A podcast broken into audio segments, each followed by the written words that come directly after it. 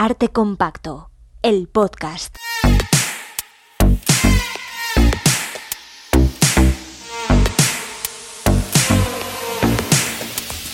Con Juan Rasanz y Bernardo Pajares.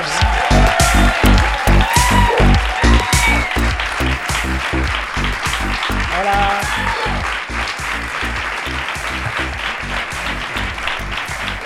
Bernardo Pajares. Juan Rasanz, me pongo nervioso cada vez. Sí. Cada vez acabamos el directo y pienso, la próxima vez voy a estar más tranquilo, ya verás. Tal. Pues yo no estoy nervioso hoy. Yo estoy Mm. bien. Yo estoy bien. ¿Qué te he dicho hace un rato cuando estábamos preparándonos para salir? Eh, que para qué cojones nos metemos en estos líos. Siempre lo dices. Bueno, yo estoy bien. Estoy agotado. Eso también te lo digo, ¿eh? O sea, necesito una transfusión de lo que sea. Me da igual. O sea, una vía y que me metan lo que quieran. Eso es lo que necesito yo hoy. Hoy y en general últimamente. Es que hemos estado un poco malos esta semana, hemos estado un poco pochos. está- Ya estamos fenomenal hoy, ¿eh? Pero sí, ha sido una semana dura, dura. Bueno, ¿y tú qué tal? ¿Cómo estás? Aparte Pues de muy bien. nervioso. Estoy feliz de estar aquí. La verdad ¿Sí? es que me encanta venir a Barcelona. En The Social Hub nos tratan genial. De Social Hub. Voy a dar ya gracias, a. Dario y a Luigi por acogernos también, a Ada también por todo el curro, por este set que nos han montado hoy, que los que no nos veis os, está- os estáis perdiendo, set con plantitas, con teléfono vintage, con libros. El teléfono es súper importante. Si suena el teléfono, Bernardo.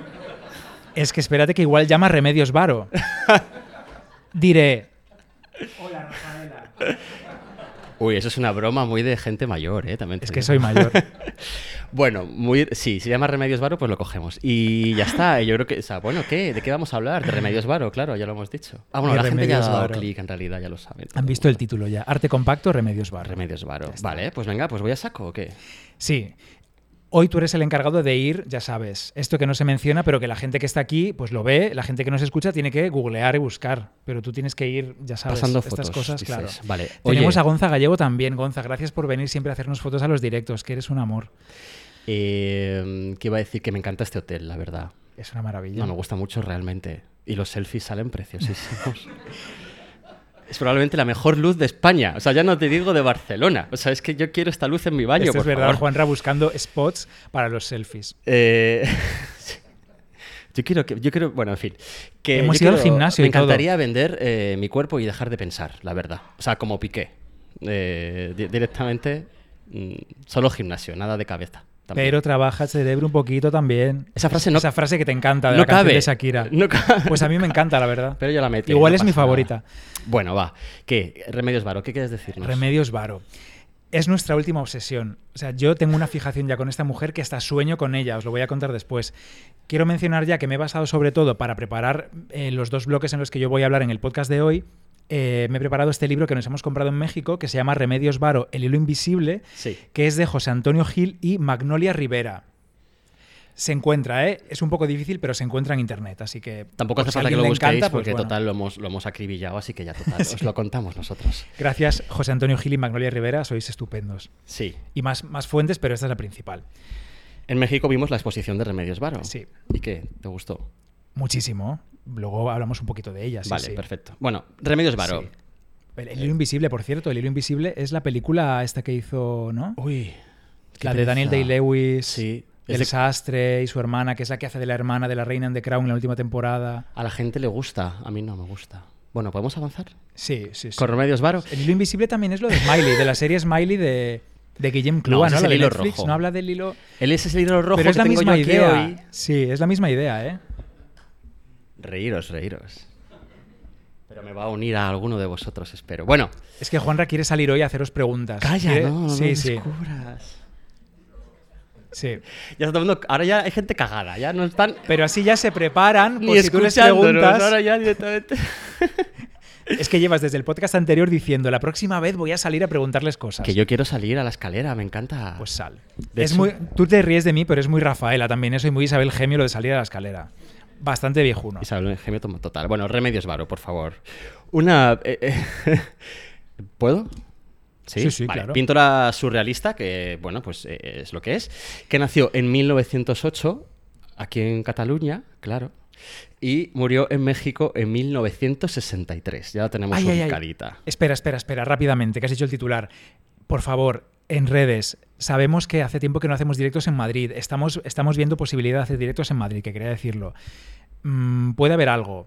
mm, si mostráis interés, igual nos ocurramos más. Pero es una cuña. Estamos trabajándolo. Ya, ya, no, es que- cuña. es Yo- que yo había que estaba hablando de remedios varo. Perdón, perdón, es que había que decirlo, había que decirlo. Directos en Madrid probablemente hará. Y el próximo directo va a ser el 6 de mayo en Valencia, en el Museo de Bellas Artes. ¿Se puede anunciar ya esto? Claro, sí, sí, es oficial. No es en el Museo de Bellas Artes. Mm, Bueno, más o ahí, menos. vale, Os contamos más pronto, sí. Eh, en fin, que yo voy a, voy a hablaros de, de su vida principalmente, Bernardo va a hablaros de su arte, y yo todo lo que voy a contaros básicamente lo he sacado de un documental maravilloso en el que habla gente que vivió con ella, por ejemplo, habla el hijo de una de sus parejas. eh, un chico con el que vivió ella muchos años, habla gente que la, artistas que la conocieron y habla otra gente que es muy guay, entonces yo ese documental pues me lo quedo para mí. Es un documental de RTVE además y no está en la página web, pero sí que está en YouTube así en plan ilegal, así que pues nada, se ve, ya está. Eh, yo quiero empezar diciendo que tradicionalmente, casi en cualquier ámbito, ¿no? Eh, pero especialmente en el de los de, en los de la creación artística, las mujeres necesitan apoyos masculinos para avanzar, ¿no? Para, en para el pasado más. Mm, Sí, bueno, va. Hoy todavía en algunas profesiones es así, ¿no? Tú necesitas como el, el ok, casi como el- incluso el permiso de los hombres, que son los que dominan realmente en ese terreno, para tú poder estar dentro. Me estoy refiriendo, pues yo qué sé, imagínate lo que hoy todavía pueden sentir a lo mejor pues una mujer árbitro, no lo sé, de una liga importante, que no sé ¿Tú si crees? existen siquieramente. Yo Puede creo, ser. Sí. Eh, eso.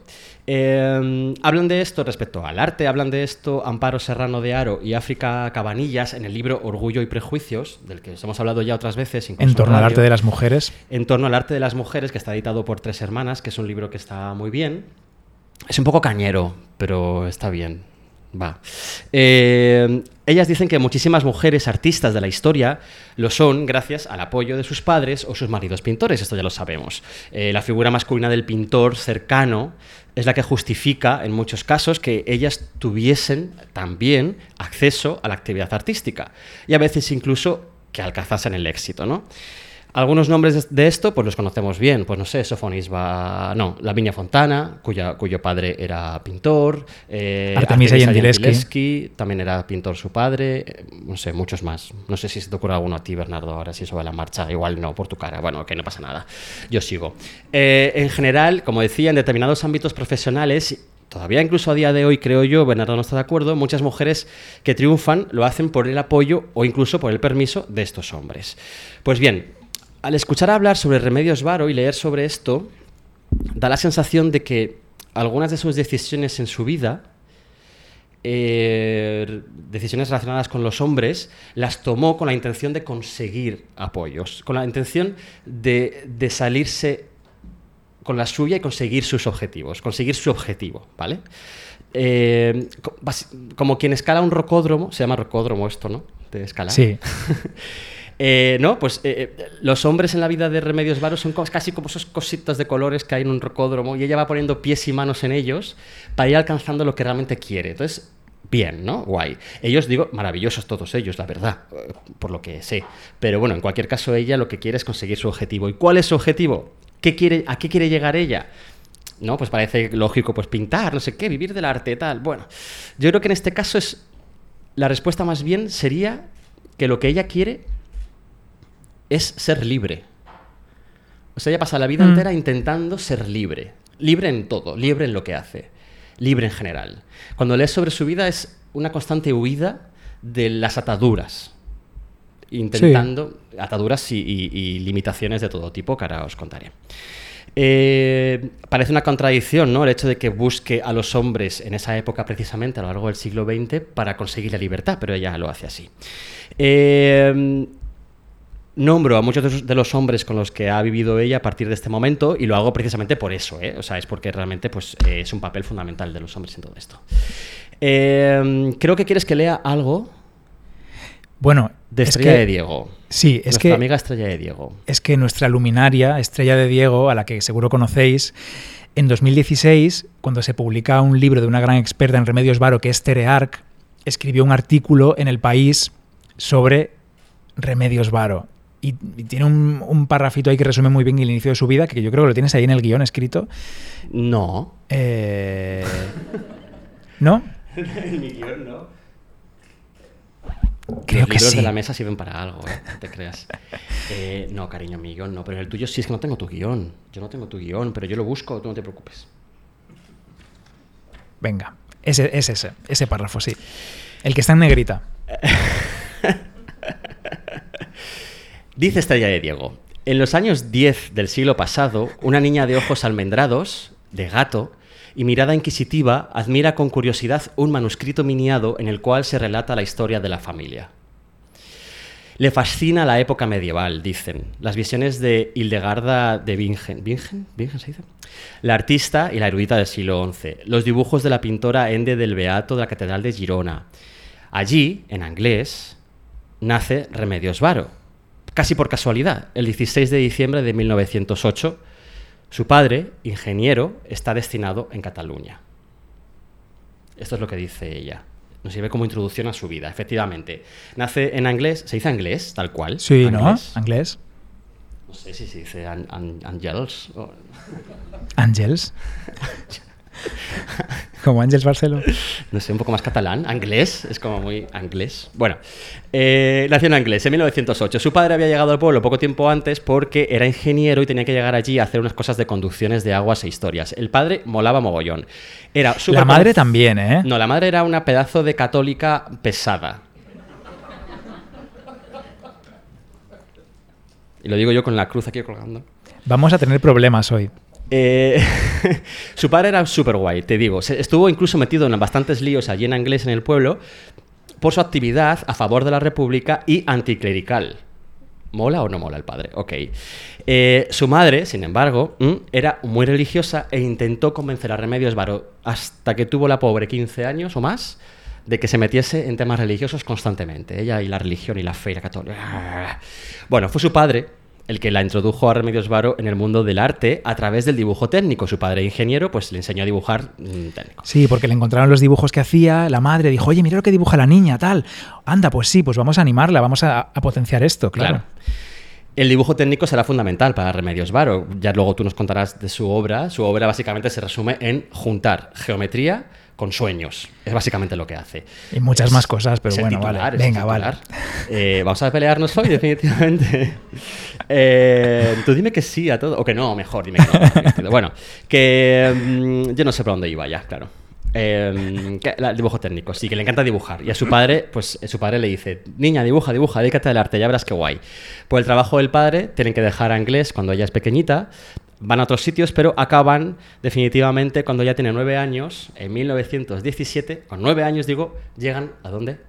Al Museo del Prado. A Madrid, claro. No podían llegar a otro sitio. Eh, La parte por el todo. Eh, la parte por el todo. Eh, en Madrid la madre se sale con la suya y la pobre Remedios Varo pues acaba en colegios eh, católicos que tienen a la niña hasta las narices, la verdad. Y efectivamente Remedios Varo pasa esos años iniciales de su vida en el Museo del Prado todo el tiempo. Eh, está ahí, la niña adolescente, recorriendo el Museo del Prado, recorriendo esos pasillos que tanto tú y yo conocemos y viendo las obras que tanto tú y yo conocemos. Especialmente las obras de Goya, del Greco y del Bosco son las que le- la impactan a saco. Esto de la impactan es madrileño, ¿no? Sí, es le impactan, sí. Vale, le impactan. Le impactan. Vale. Yo lo sé porque cuando dudo traduzco al gallego y en gallego es impactan. A él e a ella, da igual que sea el Ah, vale. sexo. Mm. El género. Es que luego también me da miedo ser leísta, que también somos leístas en Madrid. Todo. Entonces, eh, yo, pues no sé, bueno, le impactan a ella. Le impactan. Vale. Eh, especialmente, claro, que cuadro Jardín de las Delicias, evidentemente. Eh, bueno, todo, el, el bosco en general, maravilla todo. Sí, las pinturas negras de Goya, esos monstruos. eh, Sí. El sueño de la razón produce monstruos. El greco también mucho. Esas pinturas, esos dibujos, esos cuadros que tienen tanto que ver ya en sí mismos pues, con los sueños y con el mundo de la no realidad, ¿no? Con, con otras cosas. Pronto, con 15 años, llega a... a- Ah, es que, es que, Ah. amigo, me has hecho una Ah. 13-14. Estoy hablando de las fotos, eh, chico que va, chica que va en coche por mm, donde sea.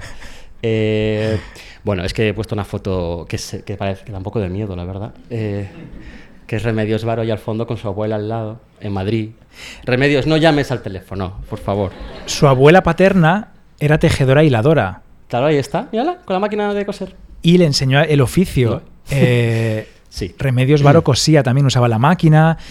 Y esos hilos y esas ruecas que aprendió a usar de su abuela aparecen en muchos cuadros de Remedios Varo y en las obras nos hablan de que la vida es cíclica. Claro.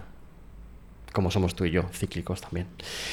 Eh, Madrid, eh, 15 años. Su el, padre, el hilo, el hilo. su padre le dice, a ver, venga, va, ya que te gusta dedicarte al arte, métete donde hay que meterse a estudiar arte ahora mismo en Madrid, que es la Real Academia de Bellas Artes de San Fernando. Qué largo el nombre, siempre cada vez que lo digo, la- por eso ponemos la Rabás, porque al final Rabás. la Real Academia de Bellas Artes de San Fernando. Sí, tengo una historia sobre esto, pero es que no aporta nada y es muy larga y se me va a alargar todo, da igual. Allí Eh, coincidió con mucha gente. No, en la, Real, la. Real Academia lo que pasó con ella es que era de las primeras mujeres que Sí, entró sí, en la Real sí, Academia de Bellas Artes de San Fernando. Para resumir, la academia, como todas las academias, eh, lo que daba era la- la- la- el contenido clásico, ¿no? el contenido más eh, normativo de cómo pintar correctamente, la perspectiva, las figuritas, pim, pim, pam, pam. Todo aquello que fuese vanguardia y que si quisiese salir de la Real Academia de Bellas Artes, como Goya, al que echaron, por ejemplo, o Picasso, que no sé si llegó a entrar, no me acuerdo ya, eh, esa gente, pues básicamente Barcelona, es lo que hay. Barcelona o París. En Madrid, la norma. Bueno, allí se va esta chiquilla a aprender y, termina los estudios allí. Eh, lo que sí que coincide temporalmente esos años, años 20 en Madrid, con toda la gente, el grupo de gente interesante que estaba en la residencia de estudiantes en Madrid. Gente interesante como, por ejemplo, Dalí, Lorca, Buñuel y demás. Los conoce, los trata, tiene Sí. relación con ello. De hecho, asiste a tertulias en Madrid, eh, pues, por ejemplo, de Ramón Gómez de la Serna, eh, en fin, todo esto. Y cuando termina los estudios, allí en la Real Academia de Bellas Artes, lo primero que hace, pero lo primero que hace es casarse. Casarse con un compañero de estudios de la Real Academia de Bellas Artes, con Gerardo Lizárraga. Gerardo se va a quedar con nosotros toda la tarde. Gerardo está aquí conmigo, aquí yo. A ya- ver el teléfono. le tengo un cariño a Gerardo, la verdad. Gerardo. Gerardo es majísimo. Gerardo es maravilloso. Cuidado con este matrimonio que es súper importante. Sí. Estamos en 1930 cuando se casa con Gerardo. Eh, y muchos creen, incluso descendientes de la familia, creen que ella realmente se casó con él, como os decía antes, con toda la intención de librarse de su madre, básicamente. En ese momento una mujer tenía que hacer algo para salir de casa, que era básicamente casarse, ¿no? Entonces ella, pues es lo que hizo, casarse para salir de casa. Con Gerardo. Eh, eh, eh, pues eso, al casarse ella, gana libertad. Claro, le daba libertad esto. Sí, porque esa, esa relación entre Gerardo y ella, vais a ver, que continuó siempre así, se basaba constantemente pues, en el respeto, en el amor y en la libertad. Es precioso que una relación de amor se base en la libertad, la verdad, me parece maravilloso. Cuentan que él, Es básico. él cuando iba en el coche, eh, cuando iban los dos en el coche, saliendo, alejándose de la iglesia donde se habían casado en Madrid, lo que le dice a ella es dos puntos, literal. A ver, Abro yo no lo sé esto, ¿eh? No lo sabes. Yo no conozco tu guion hoy. No, no, yo tampoco el tuyo. O sea que A igual ver. estamos aquí cinco horas. Eh, le dice ella. Le Veo dice, caras de pánico. No, no. Es broma, es broma. Le dice Gerardo a ella en el coche, alejándose de la iglesia. Se acaban de casar. Lleva el vestido puesto todavía y tal. Va la cinta ahí ondeando con el aire. Recién casados. Lo veo, lo veo. mm, Las que estás en el suelo, pim, pim, pam, haciendo ruido. Tú y yo no tuvimos cosas Veo- de esas. No, Bueno, No le dice, falta. él a ella, cariño, te voy a liberar de los antiguos códigos que atan a las mujeres y de las costumbres pesadas de los matrimonios convencionales. Claro, pues sí, aplaudir, por favor, fuerte. aplaudimos a Lizárraga. Sí, como es Gerardo de Maravilloso. Gerardo era, ¿no? Gerardo. Es que Gerardo es genial. Eh, y nada más casarse también, cogen los dos, Gerardo y ella, y dejan Madrid, evidentemente, y se van nada más y nada menos que a París. Maravilloso París. Si estarán allí en una guardilla maravillosa, eh, desde la que ven la Torre Eiffel perfectamente. Me encanta esta mujer. O sea, estoy enamorado de esta mujer. Te lo- como estaba enamorado de mis profesoras de literatura cada año casi, pero. O sea, no, pero casi. ¿Qué pasa? De ella más. ¿Y por qué lo dices? Porque me encanta ella, su mirada, su, su todo, sí, como es, Vale. como pintaba. Me encanta, me encanta Remedios Varo. Bueno, que están ahí en la guardilla, en una guardilla idílica, pero horrorosa, quiero decir. Eh, bohemia que te cagas, pero era un desastre. O sea, ahí entraba el agua, las goteras, era un- todo, todo fatal. París, había- una guardia de París. Una guardia de París. Por fuera todo precioso, por dentro te cagas. ¿no? Eh, ahora Seguro bien- que olía fenomenal todo, porque Sí, perfume a saco. maravilla. Pero a través de la ventana de la guardilla tenían directamente la Torre Eiffel delante. O sea, es que vaya pasada. Y Gerardo le cortaba el pelo, le hacía de peluquero remedios y ella se cogía los mechones y miraba como diciendo, a ver, Allí se matricula en una, ¿Cuántas en canas? una escuela de arte, pero dura muy poquito allí dentro. Y lo que les pasa a los dos básicamente en París es que se vuelven locos con el surrealismo. Dicen, venga, hasta luego, surrealismo me vuela la cabeza. Odio esa expresión. Yo quiero eh, ser surrealista. ¿Qué pasa? Que no entran, no encajan en el grupo en este viaje, la verdad, no encajan. Voy a aprovechar aquí un momento para explicar qué es el surrealismo, que yo sé que mm, esa gente está toda súper Sí. leída y lo sabe de sobra, pero bueno, eh, fue uno de los movimientos, lo voy a leer, claro, fue uno de los movimientos eh, de vanguardia más trascendentales, más trascendentales del siglo XX. Además de ser un movimiento artístico, fue un grupo determinado de personas, alrededor del fundador, que fue André Breton. Él creó el, literato, pues poeta y tal. Él creó el grupo de los surrealistas. Él publicó en 1924 el Manifiesto del Surrealismo con unas normas clarísimas. Bueno, no tanto, pero bueno, ahí está. Eh, y eso era, era un grupo de personas, era un grupo de hombres, más bien, un grupo de hombres heterosexuales que formaban el surrealismo. y ya sí eso, cuando aparecían las mujeres... Todavía no. Eh, eh, no te me adelantes. Todavía no hay ni una sola. Bueno, sí, hay una mujer, pero luego te cuento ya quién es. Bueno. Eh, eh, ese movimiento artístico del surrealismo se caracteriza principalmente, evidentemente, ¿por qué? Por atender a un tema que nunca había estado en el arte, excepto Goya y poco más, que son los sueños y el subconsciente. lo- eh, la expresión automática de las sensaciones, de lo onírico, ¿no? de lo inconsciente, en fin, todo eso. Menudo rollo teórico. acabo Ya entramos aquí con Freud, claro, está Sigmund Freud importantísimo para, para esta gente. Bueno, para. Remedios Varo también. ¿Qué pasa? Que pronto, estando allí en París, el surrealismo, ellos no encajan en ese grupo de gente cerrada, claro, son franceses, mala cosa. Tal, no sé qué. Entonces, ella directamente. em, ella directamente. No, ella no. Él, Gerardo, recibe una oferta de trabajo para irse. ¿A dónde? No lo sé. A Barcelona. Ah, ya, aquí. Hombre, nada, es que París pasa un momentico porque no. Esa guardilla de asquerosidad. Ella es moderna, pero, Claro, ahí, ahí aguanta, pero no tanto. pero limpia. Moderna, pero no mucho. Entonces, es raro. Remedios era muy limpia. ¿No os pasa esto? Eh, eh, esto es un tema, ¿eh? ¿Qué? Remedios Varo era limpia. ¿No os pasa esto? Que veis una foto de alguien y dices, es limpia. ¿A que sí? O no es limpia. O limpio, vamos. O es sucio. Sí. Claro. Sí, esto a veces, a veces engaña también. Yo he A conocido a gente que parece muy limpia y luego no. Bueno, hay una actriz del mundo del espectáculo español, el mundo del espectáculo ¿qué vas a español, decir? del cine español, que es en persona muy sucia. Lleva el pelo sucio siempre. ¿Qué tía más guarra? Pero estás no voy a decir quién es. No, voy a- No sé voy de quién estás decirlo, hablando. No voy a decirlo. Desde que dejó Ana los siete, yo ya no. ¡Ah, no, no! que no es esa, además. Calla, que me he liado. No es Ana Que quería Obregón. decir los serranos. Bueno, en fin. Eh, es que las confundo a veces, Bernardo. No te ahogues, hijo. Bueno, da igual porque no nos escucha, no pasa nada. Bueno, Un beso. hay muchas actrices en, en Los Serrano, por favor. Bueno, Muchísimas. pronto eh, Gerardo se viene a Barcelona y ella se viene a Barcelona con él. Se llegan a Barcelona y se sientan en una plaza que yo le voy a decir porque a lo mejor a alguien que vive en esa plaza, si es que existe todavía la plaza, yo supongo que sí, a alguien le interesa este dato, porque lo- luego contaré por qué. Se, se instalaron en la plaza Les Seps. ¿Les Seps? Dicen que sí. Una Bien, plaza sí, de en general. Barcelona. Tienes un sí general. Ok, no sabes. Lo dijeron en el documental así de pasada. En la plaza Seps. Y yo ahí. No, no. Ubicación. Nada, nada, hasta que no cogí un libro no lo pude ver. Bueno, eh, y aquí inicia su relación de amistad con Óscar Domínguez, otro hombre en negrita en su vida. Un, lo definen como agitador cultural muy ligado al mundo francés. Es que ella y lo francés, claro, lo surrealista, pues le parece bien. Y también empieza una relación de amistad y más cosas con Esteban Francés. Esteban fue un eh, pintor sur- surrealista que la influyó muchísimo y de hecho las obras de Esteban Francés... Le y de- influyó, le influyó. ¿Y qué he dicho? La. Bueno, la. Como me has pedido que te corrija, Tampoco todo el rato. Eh, le influyó. ahora estoy dudando yo, ¿eh? No, no, lo influyó no es. Nah, ok. Bueno, joder, Esteban Francés, pintor surrealista muy guay que influyó muchísimo en Remedios Varo y sus obras tienen muchísimo en común. De hecho, a veces buscas las obras de él y parecen de ella un poco, la verdad. Bueno, eh, además, evidentemente, Esteban, como ya decía, Esteban Francés no solo fue su amigo, también tuvo una relación de más cosas con él. Eh, no amante rollo cuernos y tal. Como decía antes, su relación con Gerardo se basaba principalmente en la libertad, así que era una relación abierta y eso todo bien.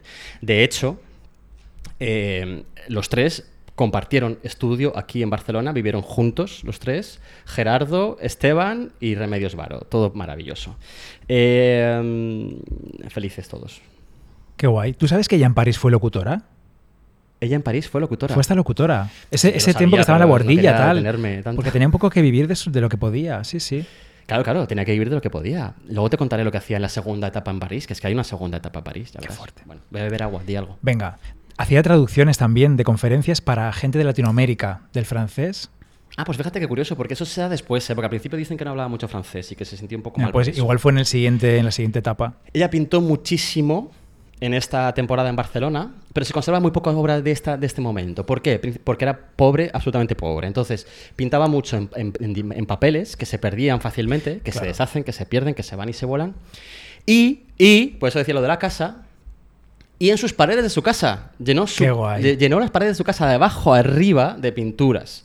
¿Qué pasa? Que ella luego se tiró de allí, de malas maneras, ya veréis, y entonces pues la casa pues no se sabe. Así que si alguien vive en la plaza Lesseps, Ah, por esto lo que decías. haga un poco así en la pintura o en el papel, a ver si se hace, se hace rico. Tampoco muy rico, la verdad, lamentablemente, pero un poco rico. Bueno. Pues sí. Aquí en Barcelona enseguida se montan ahí una cosa turística. Creo que hay poca obra. Si hay algo, hay poca obra de Remedios Varo en el mercado, ¿eh? Lo mismo viene bien esto de tener unas paredes en las que rascas y aparece obra de Puede Remedios ser, Varo. puede ser. Sí, sí. Hacemos un directo desde allí si lo encuentra Hombre, alguien, por favor. pero ya. saben. Bueno, en Barcelona sí se relaciona mucho con el grupo artístico y se mueve muchísimo en el entorno surrealista de Barcelona, que aquí también hay entorno surrealista. De hecho, en el 35, bueno, hacen una exposición y incluyen obra suya y tal. Esto no voy a, no voy a pararme demasiado. En el 36, sí, aquí sí. Eh, incluyen obras suyas en una exposición colectiva organizada por los Amics del Art Nou. Amics del Art Nou. Amics del Art Nou que es un grupo de gente también pobre, pero que apoyaban y movían todo lo que podían el asunto del arte contemporáneo, moderno en Barcelona, de vanguardia, todo súper bien. Mm. Als amics del Art Eh, Nou. Sí. Y eh, por entonces llega a Barcelona otro hombre en negrita en su vida. Este sé quién es. Ese es importantísimo, pero su nombre es en francés, así que no sé cómo Te lo voy a decir yo porque he practicado. En- en- aquí se dice, o sea, aquí, aquí, madre mía, aquí. Yo le- lo digo Benjamín Peret, pero no puede ser. Benjamin Pegué, creo. Benjamin. Creo que es Benjamin Pegué, pero podemos decir Pegué. Benjamín si quieres. Benjamín Peret para todos nosotros. Benjamin Perret, ¿no? Bueno, porque la T final no se, en francés no se pronuncia. Bueno, Benjamín, Benjamín, no sé. Benja. Bueno, él, Benja, Benja. Benja es uno de los poetas más trascendentales del surrealismo en Francia, ¿vale? Es la leche. Y viene, a, y viene a Barcelona, he dicho el año en el que llega a Barcelona, ¿no? En el 36. ¿A qué viene a Barcelona el 36? 36, ¿eh? ¿Para qué cojones viene alguien a España en el Oye, deja de 36? decir tacos ya. Viene a Barcelona para luchar como voluntario en el bando republicano de la guerra civil. Como voluntario. Este Benjamín Peret nos cae bien también. Eh, Remedios, por cierto, activamente, pero súper activamente, apoya el- la causa republicana y se mete ahí también, sí, siempre claro. que puede, a saco.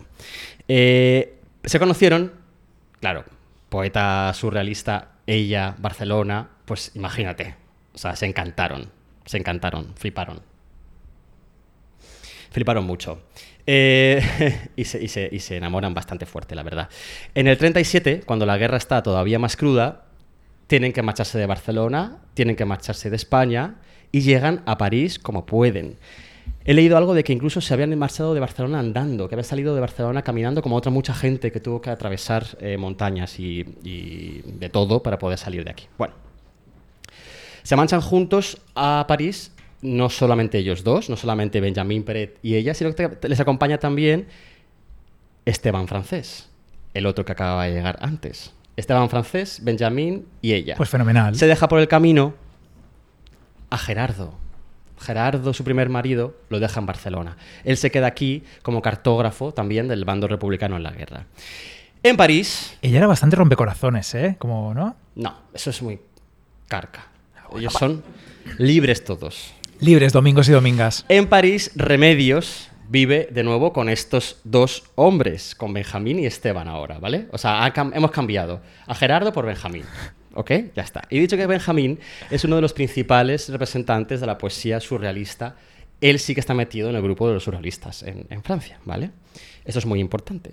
Porque claro, ahora ella sí, Claro. a través de esto, Remedios Varo puede acceder al grupo de los surrealistas. ¿Por qué necesita eh, Remedios Varo a un hombre para entrar en el grupo de surrealistas? Porque esto es así, esto era así. Antes dijimos que eh, el grupo de surrealistas al principio es un grupo reducido de hombres heterosexuales y ya está. Había una mujer, una única mujer, que era precisamente ¿Quién? la mujer de Bretón, la mujer del creador del grupo surrealista. Eh, dicen nuestras amigas Amparo Serrano y África Cabanillas, dicen, comillas, aquí, dicen, el papel de la mujer dentro del surrealismo es muy importante, al principio como musas, como objeto de inspiración y de deseo, y más tarde también como miembro. Bretón coinci- eh, co- concibe el grupo surrealista al modo de una frat- fratría, fratría, como es fraternidad, supongo, ¿no? Como- vamos, un grupo de machurulos heterosexuales. Fratria. Fratria, no, fratría. Heterosexual. Es que esta gente que escribe para solo para listos, de verdad, ¿eh?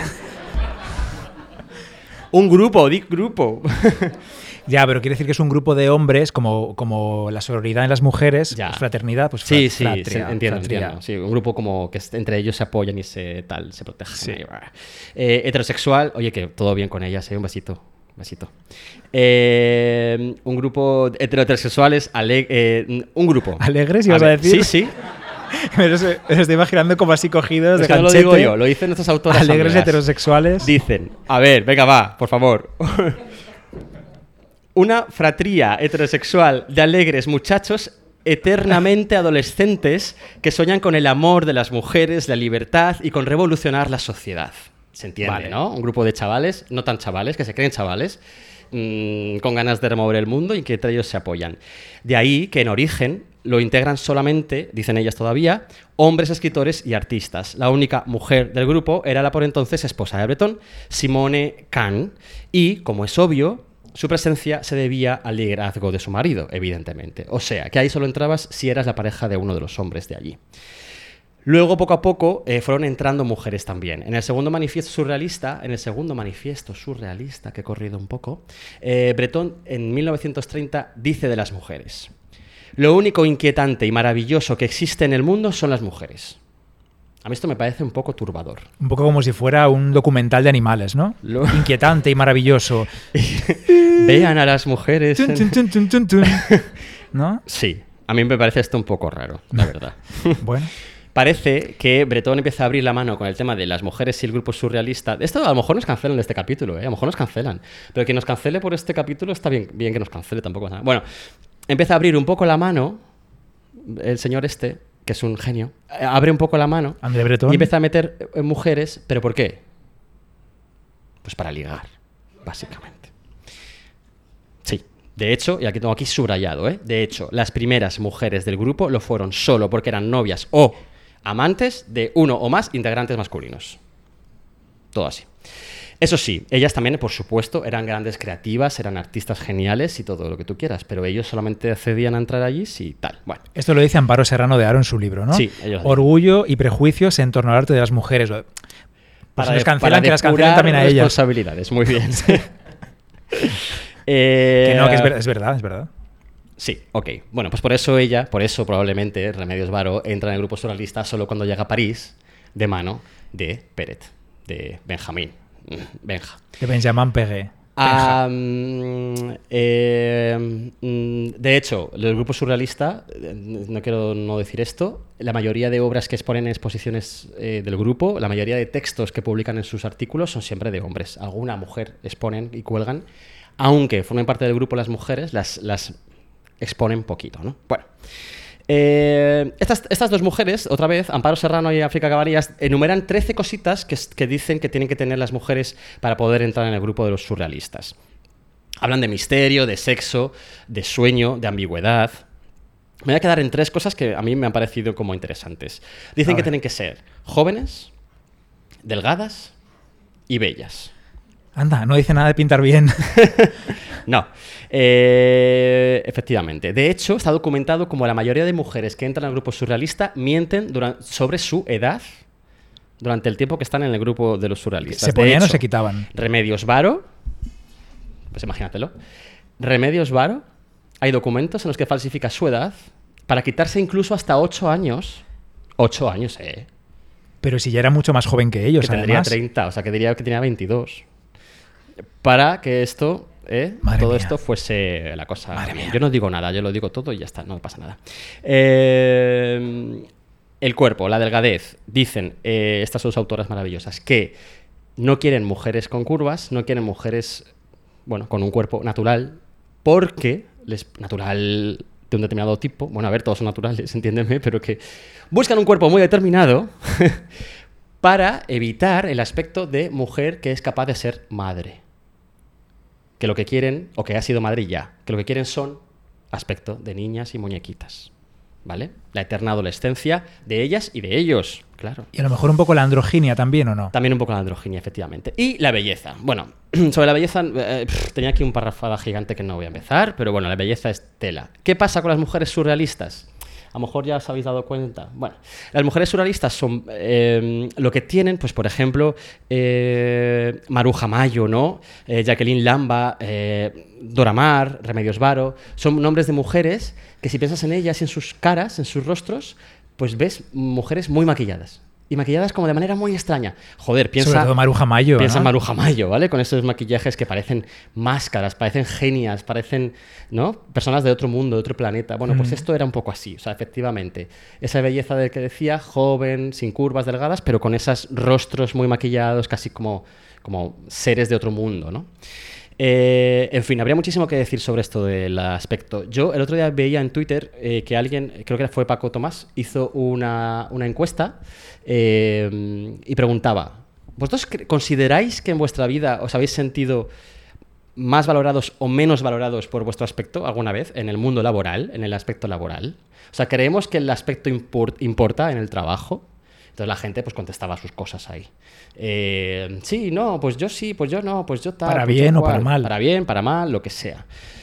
Yo creo que en general importa o no, depende, no sé, puede, llegar a influir, pero no, no siempre para bien. Claro, eso, a eso voy. Yo pienso, por ejemplo, en estas mujeres que trabajan en trabajos que son principalmente masculinos, esas mujeres que trabajan en ese ámbito, si encima son muy femeninas, muy guapas, muy delgadas, con tetas bonitas y con labios bonitos, además probablemente tengan que demostrar bastante más que valen para hacer ese Que trabajo. además son listas y profesionales. Claro. Eso me pasa a mí todo el rato. no, es esto, es lo- esto creo que es lo que querías preguntar a la gente, ¿no? Es broma, es broma, es broma. Pero es que no nos da tiempo, es muy tarde. Venga, pero ya que, ya que lo hemos dicho, Es que llevo hablando acércate y pregúntale a alguien. 35 minutos, eh. No te preocupes, ahora vuelves y ya solo hablo Estoy yo. sufriendo porque me ha dicho Luigi que si sudo con esta camisa se me va a notar y estoy sudando ya.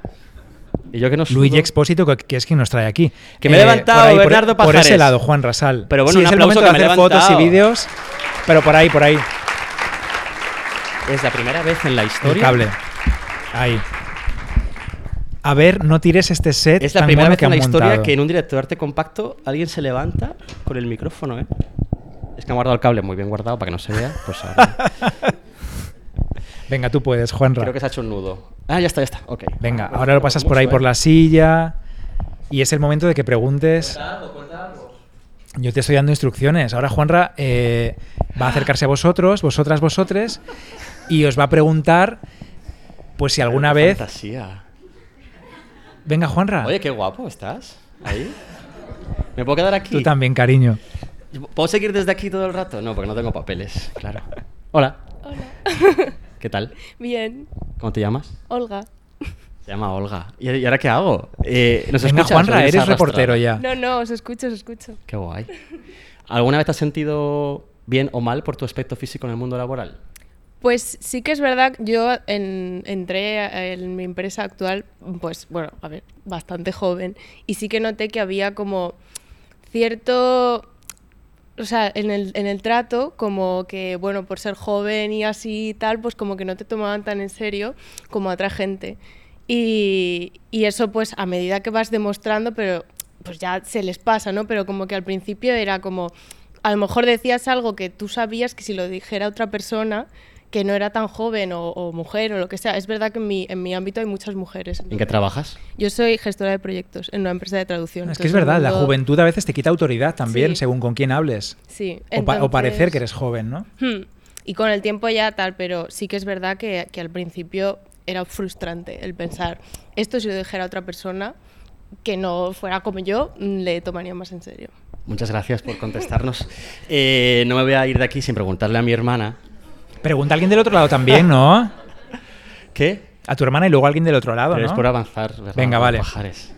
Eh, ¿Qué pasa, hermana? Hola.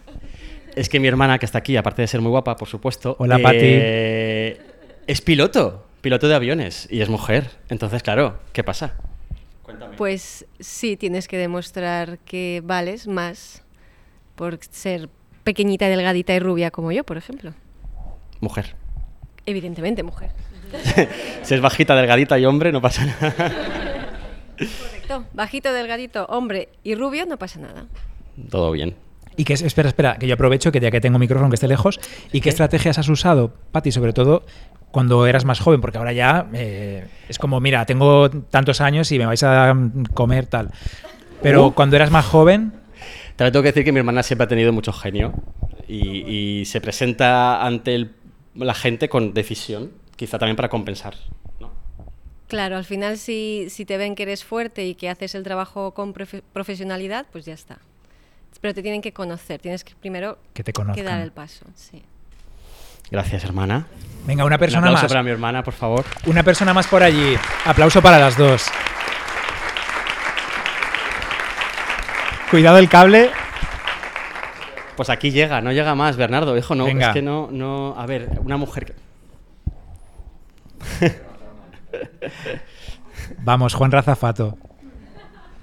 Hola. Hola, ¿qué tal? Acércate, que es que si no tengo que estirar el brazo y a lo mejor se me nota el sudor. Hola. ¿Cómo te llamas? Ana. Eh, esto es como, ¿cómo hacen los jóvenes? No sé qué, no sé cuánto con, no sé qué. No lo he visto en TikTok esto, ¿no? Alguien lo sabe, seguro. Yo soy muy mayor para esto. ¿Has sentido cosas buenas o malas por tu aspecto o por ser mujer en el trabajo? Yo concretamente no. Pero bueno, sí que conozco gente que sí. ¿A qué te dedicas? Soy técnico de laboratorio. Wow.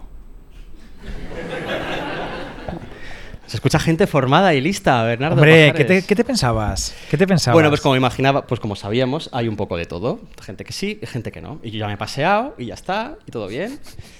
Y no sé, pues no cuento nada más. Sí, yo me tengo que contar algo más. Bueno, en fin. Muy bien, ¿eh? Gracias. Muy bien. Un aplauso para Juanra también, que, lo- oye, yo creo que sí, que has estado a la altura, ¿eh? Querías y lo has hecho bien.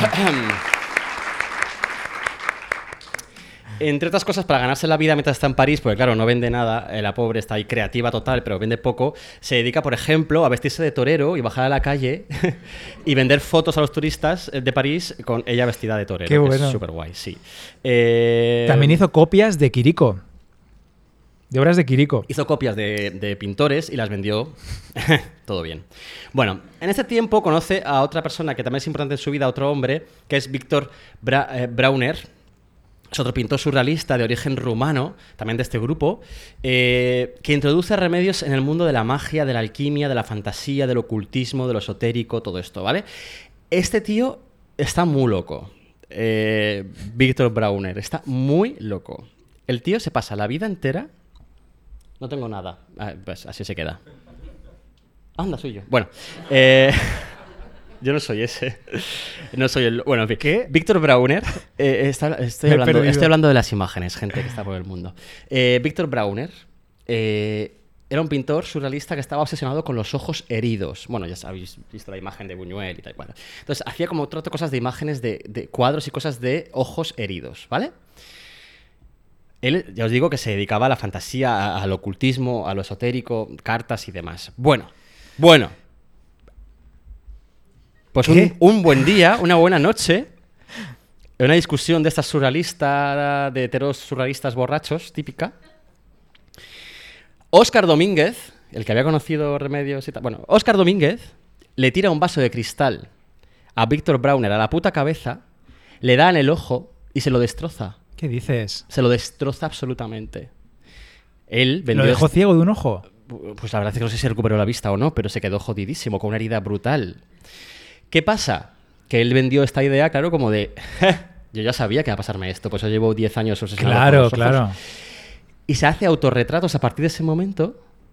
au- Autorretratos herido, con el ojo medio caído, con la herida abierta. Bueno, una cosa loca, buscando en internet que merece la pena. Bueno, eh, en fin, que a todo esto está ya la Segunda Guerra Mundial.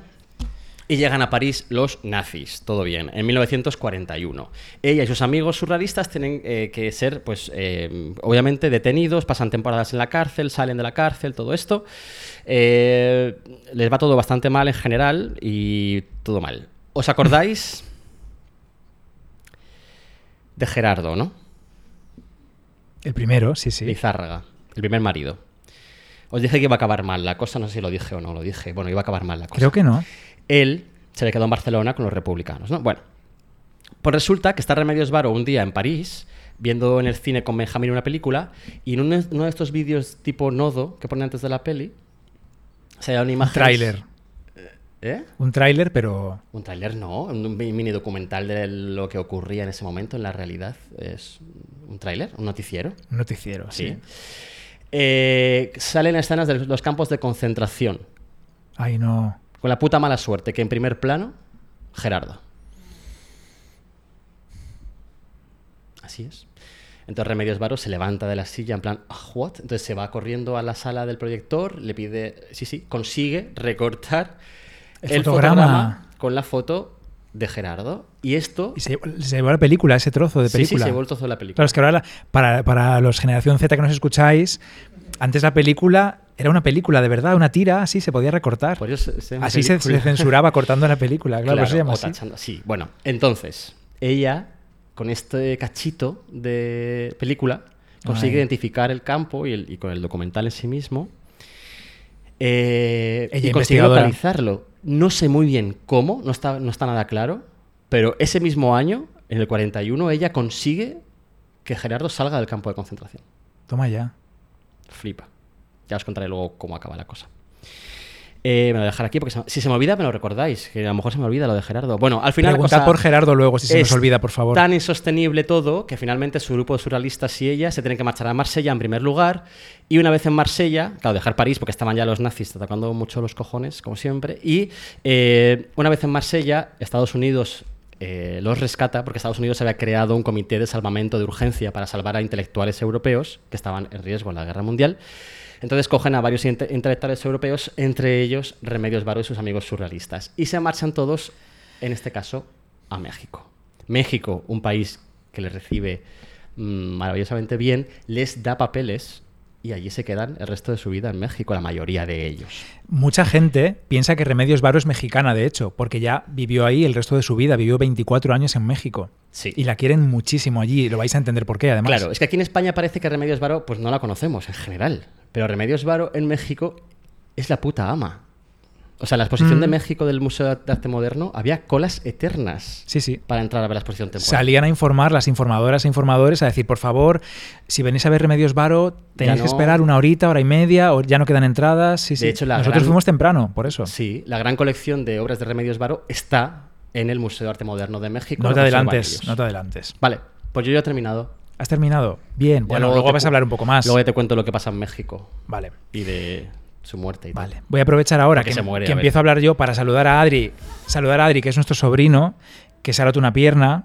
Ay, pobre. Y le voy, quiero mandar un beso muy grande, que además nos decía tu hermana, que nos escucha, tu hermana Noé, que, que está en, en Estados Unidos, que a Adri le hace mucha ilusión cuando les man- le mandamos besos, pues es que esta semana además está ahí recuperándose el pobre. Ya, pobre. Y a Javier Sánchez, arquitecto, que es su cumpleaños, Oye, un abrazo para Sí. Javier, que es su cumpleaños. que está ahí también ahí recuperándose. Bueno, venga, cuéntanos cosas de Remedios Varo. Sí, lo que os voy a contar yo hoy, sobre todo esta primera parte, luego tengo otra intervención, pero esta primera parte, mi misión es intentar ponerle palabras a todo lo que encierra y libera también su obra. Que nosotros vimos en esa exposición que decía Juanra en el, arte, en el Museo de Arte Moderno de México, que Sí. sigue abierta hasta allí hasta, hasta el 14 de mayo, la podéis visitar, que se llama Remedios Varo, Disrupciones de lo Real. Oye, amigos mexicanos, enviadnos y amigas, enviarnos cosas desde el Ay, sí, por favor. envidia. Intentamos comprar catálogo, pero no había, no habían hecho catálogo, o eso nos dijeron. O no de a hecho, fuimos dos veces a la tienda a preguntar dos días distintos y no tenían. Y lo que conseguimos fue este libro que traemos hoy, que como decía antes, se llama Remedios Varo, El hilo invisible, que es estupendo. Em, además, hoy se va a cumplir un poco uno de esos deseos que a veces decimos que tenemos, ¿no? Que es ojalá Caravaggio, ojalá Velázquez hubieran dejado por escrito lo que significaba realmente una obra, ¿no? O sus obras en general, pues las meninas, ¿te imaginas? Que Velázquez dice, no, las meninas, dejad ya de darle vueltas, que es esto lo que quiero contar, ¿no? El espejo, tal Total. El lienzo gigante que hay, lo que estoy pintando es a los reyes, lo que sea, ¿no? Sí. Bueno, pues con Remedios Varo se cumple un poco ese deseo porque os voy a contar las claves que ella misma escribió sobre sus obras para uno de sus hermanos. Que esto es fuerte. Tuvo dos hermanos, uno mayor y uno pequeño. Sí, para Rodrigo, para el que se llamaba igual que su padre. Vale. Rodrigo Varo. Ojo, porque preparando este podcast he tenido de verdad, os lo digo de verdad que no me lo invento, sueños muy intensos, también eh, un poco porque he estado malo, con fiebre un poco tal, y me he despertado por las noches con imágenes oníricas de obras de Remedios Varo, con gatos de Remedios Varo, he soñado con sus... ¿No era Sebastián, seguro? Bueno, igual un poco Sebastián también maullando, mm, sí, Oye, Sebastián está en. Madrid mientras estamos tú y yo aquí. Hay que hablar con los chicos de Social Hub que nos dejen traer a Sebastián. Me he despertado con imágenes de Remedios Varo y también un poco con imágenes del documental de Harry y Meghan Markle que me has puesto, que Juanra está un poco enganchado. Y sí, se me mezclaba como Sí. los gatos de Remedios Varo con, con las pócimas de Remedios, los bosques de los que salen animales y el bebé de Harry y Meghan que se lo llevan a Canadá porque ya dejan la corona y todo esto y entonces llega la pandemia y nieva y les acosan los paparazzi. es que Megan es muy maja. Meghan tiene unos dientes blanquísimos. Pero la, la malísima es la otra, ¿cómo se llama? ¿Cómo se llama? Ya vas a, a meterte con alguien Pero más. esa gente no da igual, no nos va a escuchar eso. Bueno, la novia del hermano mayor. Bueno, la mujer. Eh, ¿Cómo se llama? La, eh, Kate, Kate Middleton. Malísima. Ya está, ya me han escuchado Kate Middleton, ya, lo- ya, ya está. Ya este episodio se va a borrar Estamos de la geolocalizados ahora mismo. Total. Bueno, No. em, Si dijeses algo así como mm, Putin o algo. ¿puedes parar? ¿Sabes que su nombre completo no era Remedios ni Remedios Varo? Tenía un nombre además larguito, que es María de los Remedios, Alicia Rodriga Varo y Uranga.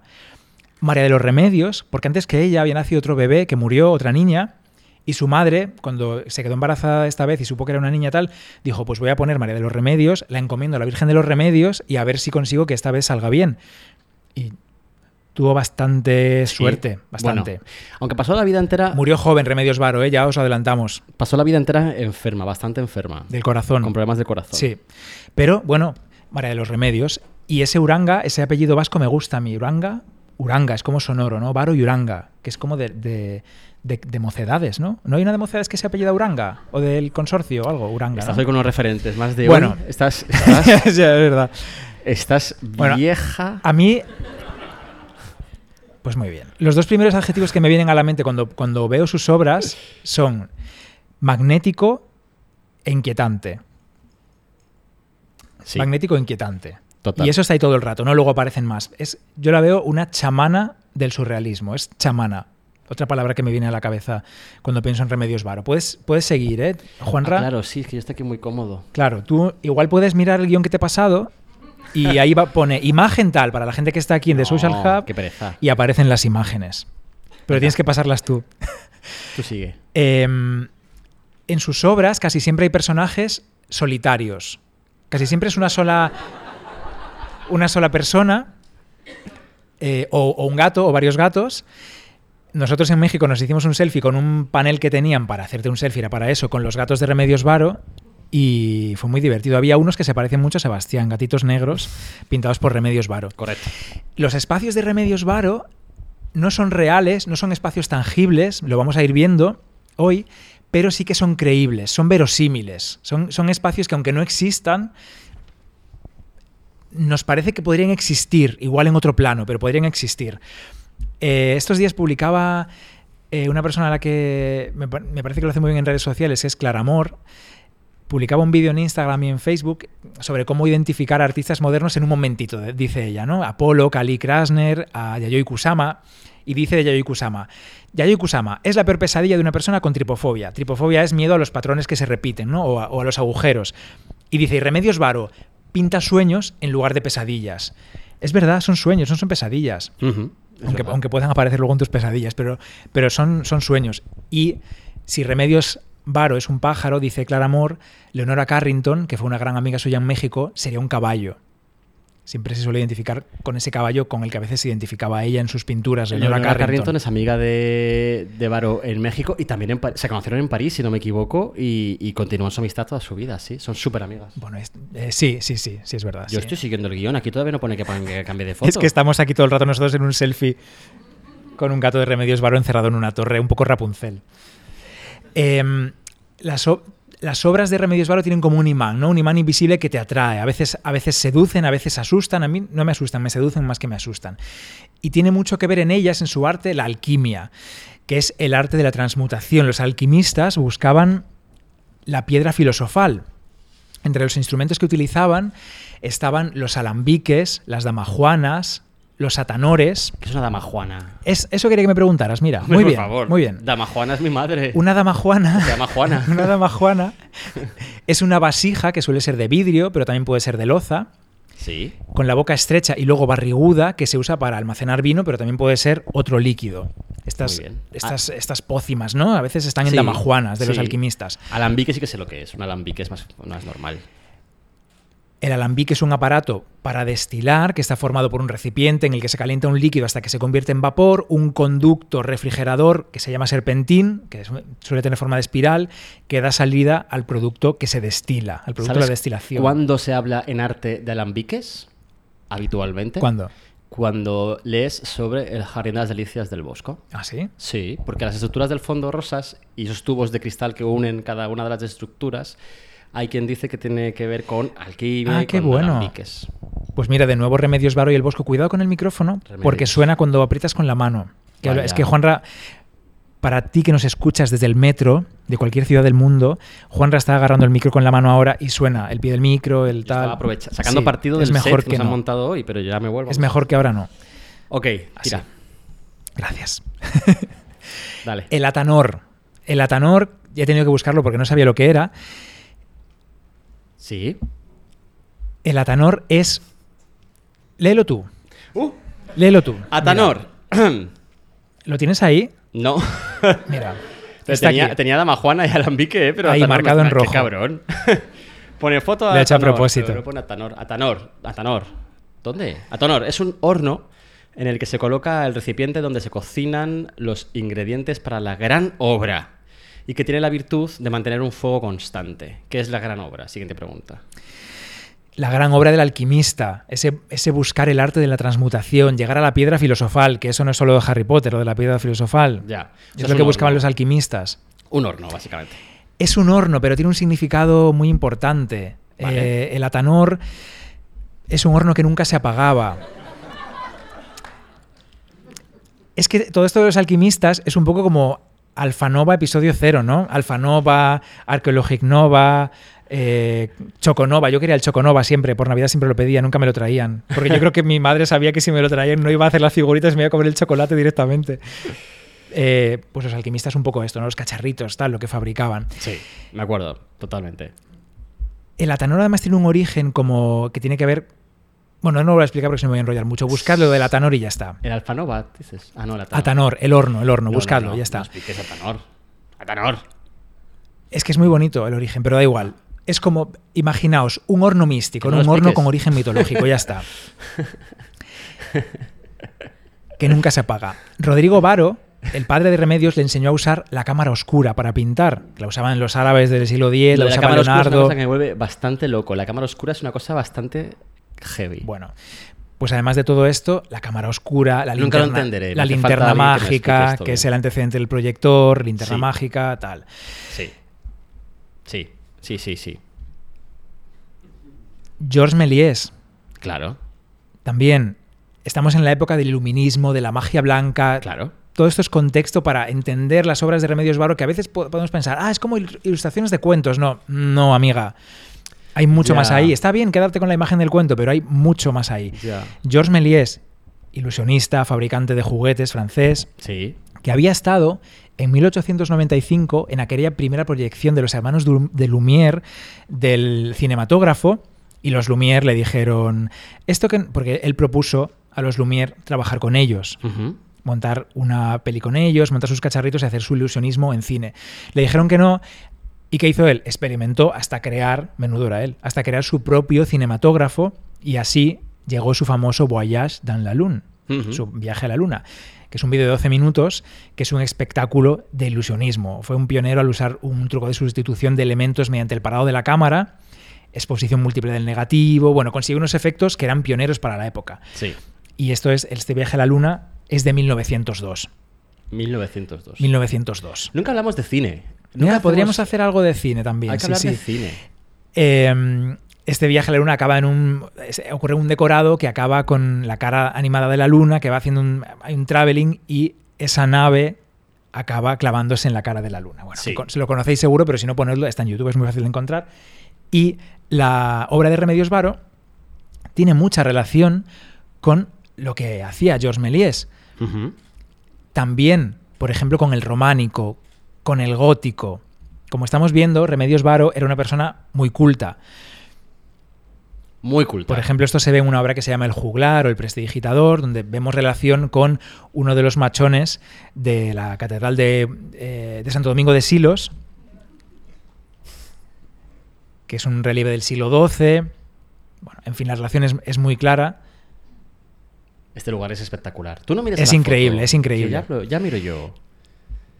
Era una persona culta. Sí. Por supuesto, por su padre, por su madre también, porque estas cosas religiosas yo creo que las aprendía más a través de su madre que las de su padre, que a través de su padre. Ya. Y bueno, pues ella desarrolló su arte. Vale. Dicen en este, en este libro que tenemos aquí, El hilo invisible, Cataluña es tierra de grandes científicos, teólogos, alquimistas y magos como Sabasorda, que fue un autor del siglo XII, autor de tratados sobre medidas y cálculos, que se tradujo del hebreo al latín, que fue el primero que en la Edad Media incluyó ecuaciones de segundo grado en latín, eh, autor de una enciclopedia, la primera en, hebreo, que se llama Fundamentos de la Inteligencia y la Torre de la Fe. También Ramón Llull, también, Nan- Nan- a ver si lo digo bien, Nammánides, Ramón Llull, ese fraile catalán del siglo XIII, doctor Illuminatus, escribió más de 200 libros y que decía que todo es uno. Esto está en la obra de Remedios Varo, todo es uno. Ramón Llull, Sí. creo que lo he dicho mal antes, ahora bien. Ramón, Llull. Llull, ¿Pero qué haces con la lengua? hay que morder la lengua, es un poco morder Ramón Llull, como la saques. Luis. Bueno, es que si no lo digo mal, Llull. ¿Pero qué? Bueno, vale, ya, perdón, perdón, perdón, perdón. Este es un viejo salido de un baño, de un- una estación de metro. Oye, te estás quedando a gusto hoy. No. luego fuera me dices, tú dame caña que es gracioso. No te digo eso. Y luego te pones serio. No te digo cuando lo eso. hago. Que Parece me, que me llames viejo salido. No, te he dicho que seas un viejo salido. Te he dicho que eres un viejo y que pareces. Es mucho mejor, sí, sí, es mucho mejor. Bueno, Venga. No te pongas. No te, no te, no te pongas. No te cabrees, eh. El binomio magia-ciencia, como estamos viendo, es constante en la obra de Remedios Varo. Todo el rato está la magia y está la ciencia. Decía Gaudí, catalán también, Ah. que la originalidad es volver al origen. Originalidad, volver al origen. Remedios Varo va al origen, va atrás y a la vez es original. Mira, eso lo hice el Es otro día. innovadora, por es cosas- única. Por cosas de la vida, eh, he tenido que escucharme conferencias de Foster, de Foster, el arquitecto, Norman Foster. Eh, y, y él dice esto, dice esto de cada proyecto suyo de, de arquitectura. Dice que siempre intenta, cada vez que recibe un encargo, eh, volver al pasado para generar lo- la obra nueva, su obra nueva, ¿no? Que siempre intenta eh, rasgar en lo que, lo que ha habido Claro. antes, ¿no? Y por ejemplo, eh, hablando del British Museum, ese lugar en el que está todo lo robado del mundo mundial. Está la leona herida, Allí, la leona siria. allí para, para hacer su ampliación, en realidad lo que hizo fue devolver al edificio un aspecto de hace un montón de décadas. O sea que, fíjate, eso es lo que tenía que decir.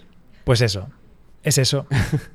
Vale, Remedios Varo es eso. vale. Está, en ella están los cuentos, lo esotérico, la alquimia, Sí, todo esto. ok. Papilla Estelar. ¿Eh? Ir buscando. Papilla Estelar. Esta Papilla obra estelar.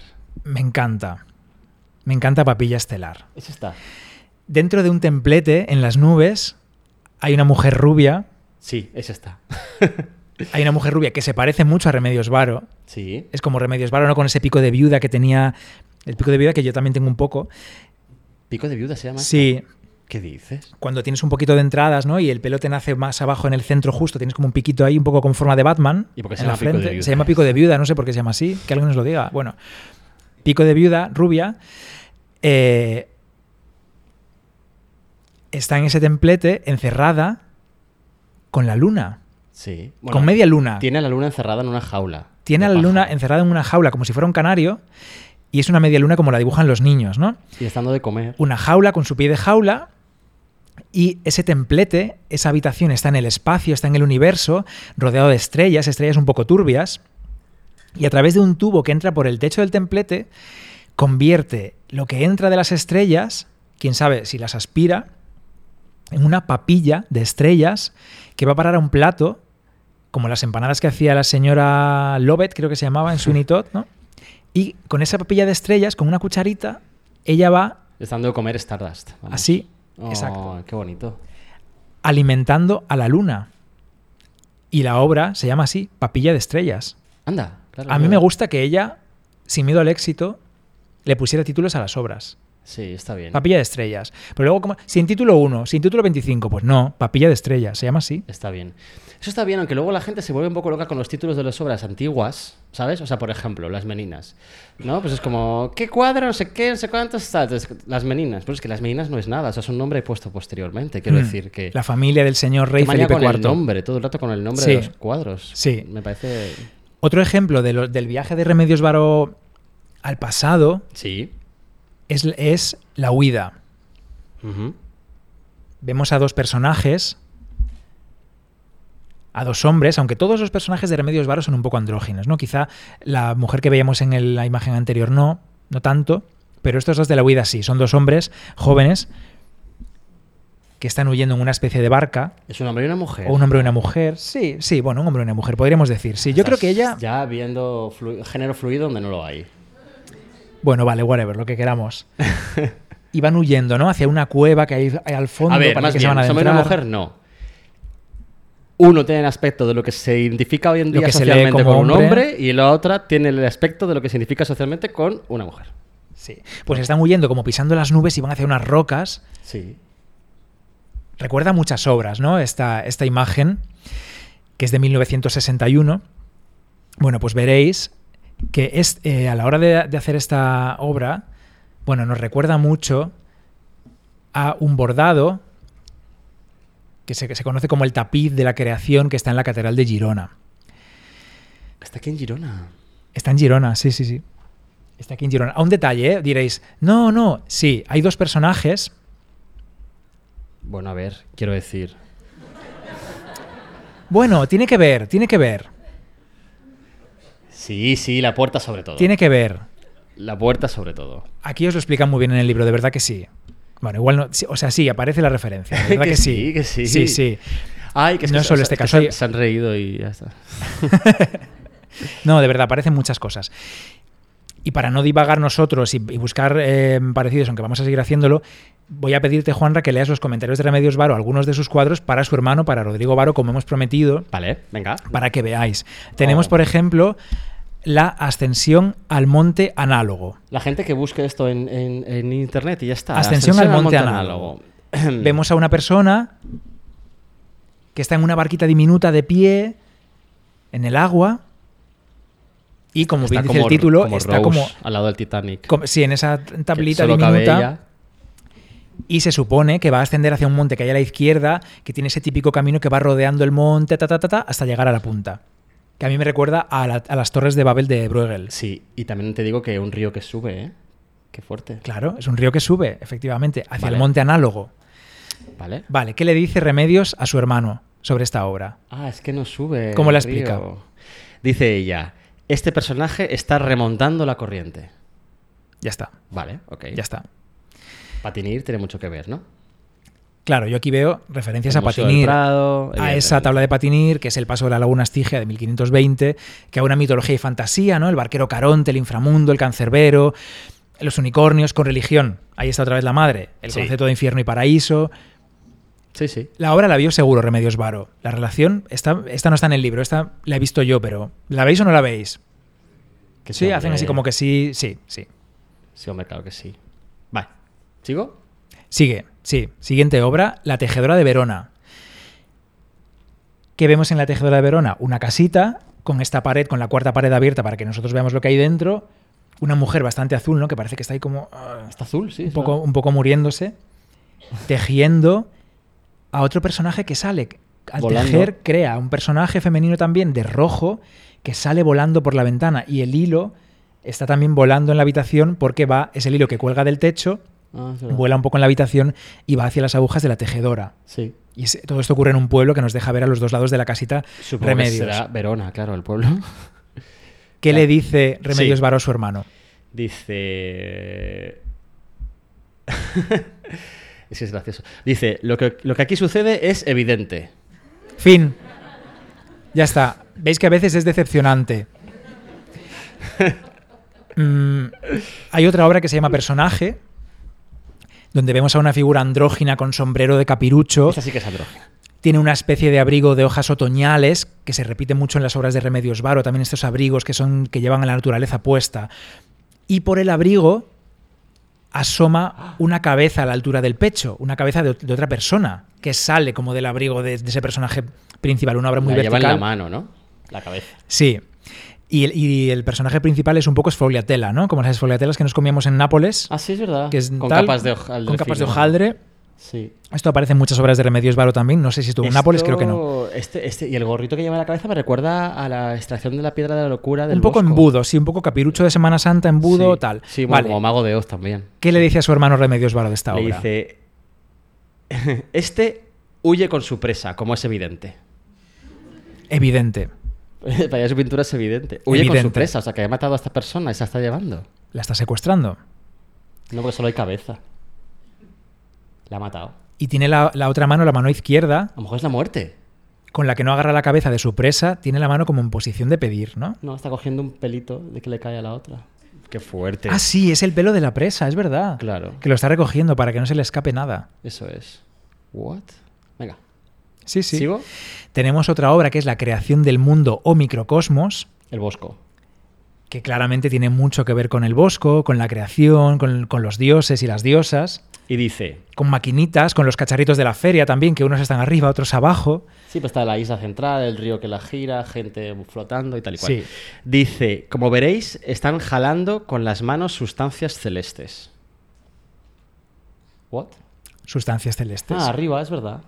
Ah, claro, están pasándose entre ellos. Y creando ese inframundo, Es verdad. ese, perdón, ese, ese microcosmos, inframundo no, microcosmos. Es cierto. También aparece mucho en sus obras la estrella de David, en cabezas de personajes a veces, como en el jugular o el prestidigitador que creo que hemos visto antes. Aparece un montón esa estrella de David. Y cuando escribe, ella me gusta mucho, cuando escribe a su hermano y a otra gente, usa mucho el etcétera. Me gusta, etcétera. Pone ella, lo que sucede aquí es evidente y etcétera. etcétera, etcétera. Que eso se hacía mucho antes, ahora decimos y tal, o yo qué sé, ¿no? Y tal y cual, y yo qué sé. Cuando no sabe, y esas cosas, cuando no sabes cómo terminar. Y nada. Bueno, En pues nada. En ese plan. En ese plan, en plan tal. rollo así. Me gustaría saber qué dice de una obra que vimos en la Expo de México, qué, qué diría ella, de una obra que se llama Ser andrógino. Por, por desgracia no tenemos la descripción de, No.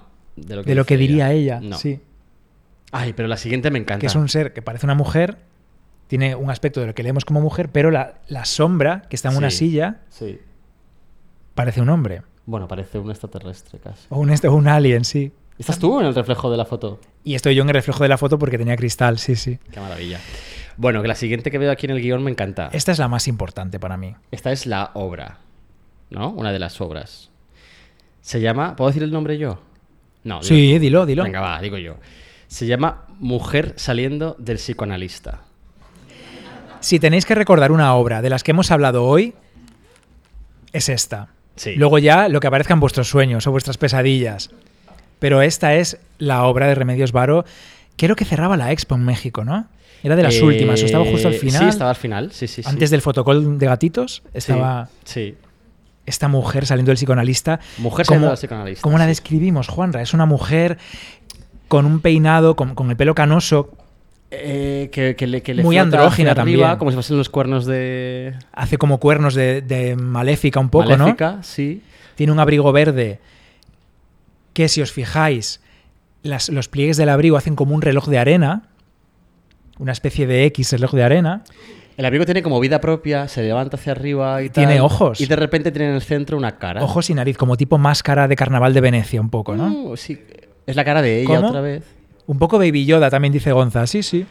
Es la cara de ella, pero en verde, en realidad. Y fíjate que parece un gato con los pliegues de la tela, ¿no? Sí. Es que los gatos todo el rato. ¿eh? está en el centro de una plaza, con una fuente en el centro de la plaza, y ella lleva en la mano derecha, que asoma un poco de la tela verde, eh, lleva como una cestita con cosas que no veo, y en la izquierda Como está ratas, ¿no? Y cosas. tirando con su mano izquierda en un gesto súper guay con la mano, está tirando algo blanco que acaba en una cabeza. Tirándose a la fuente del centro de la plaza. Sí, muy bien. Y en la puerta de atrás hay una puerta con un timbre y un título que no leo. Pero ahora os vamos a decir lo que pone porque lo hemos visto. Vale.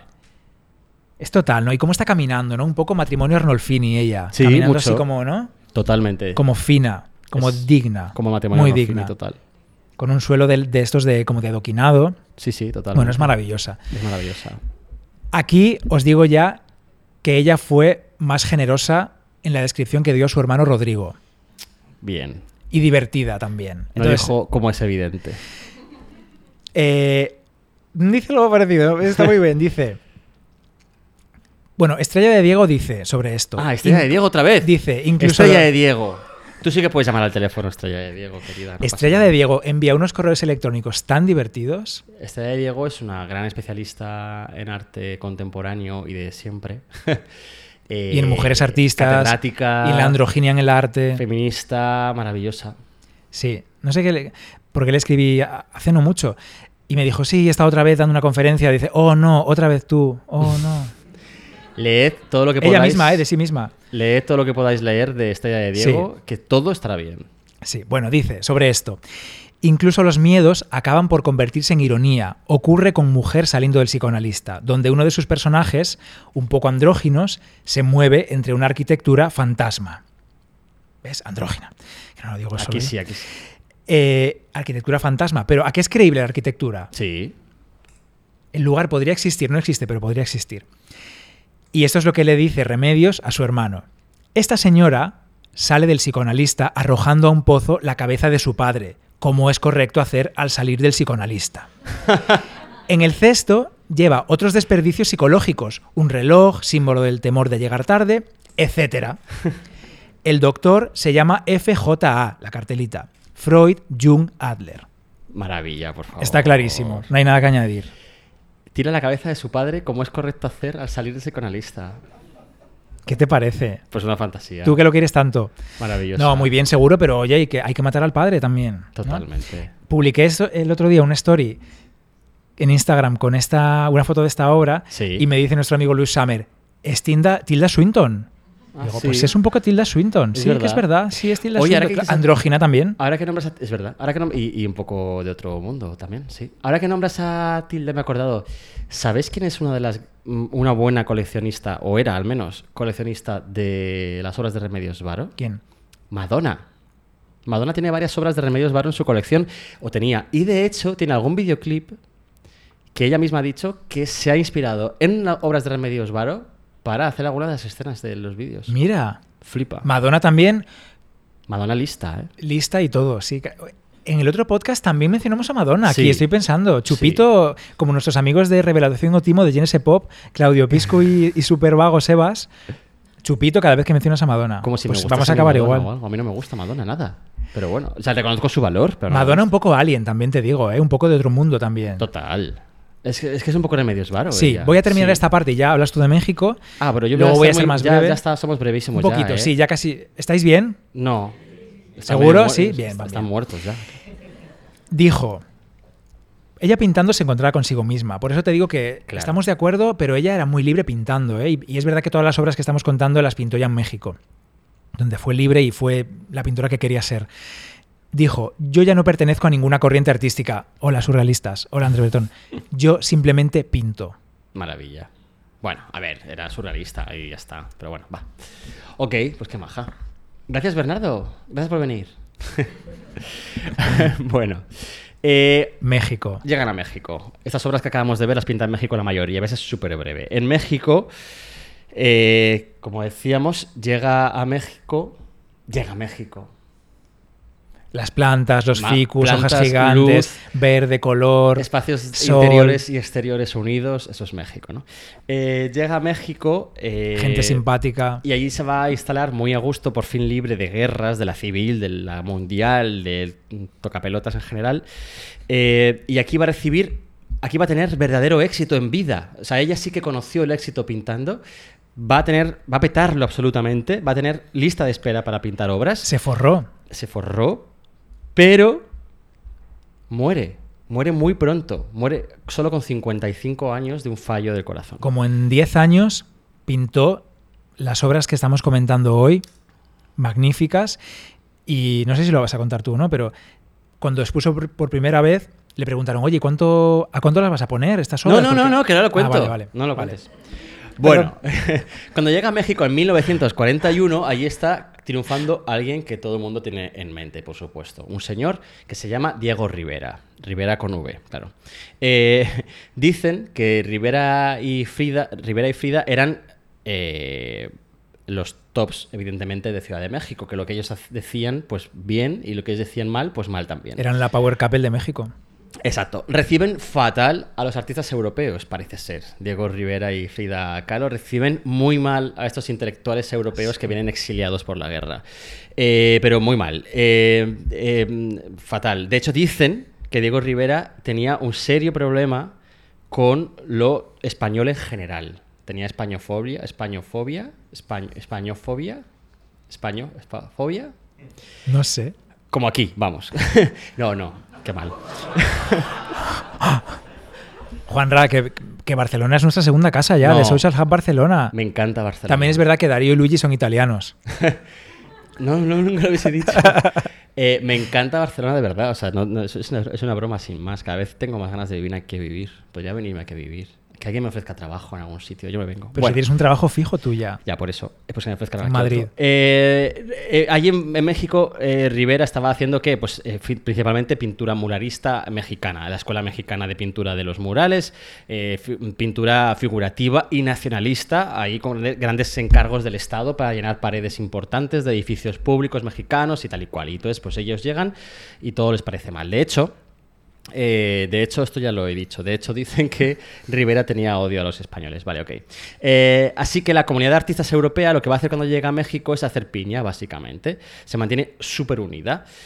Se reúnen muchísimo para tomar cañas, para tomar vinos, para hacer lo que tengan que hacer, eh, todos juntitos. Y entre otras cosas, se reúnen mucho en casa de Remedios Varo.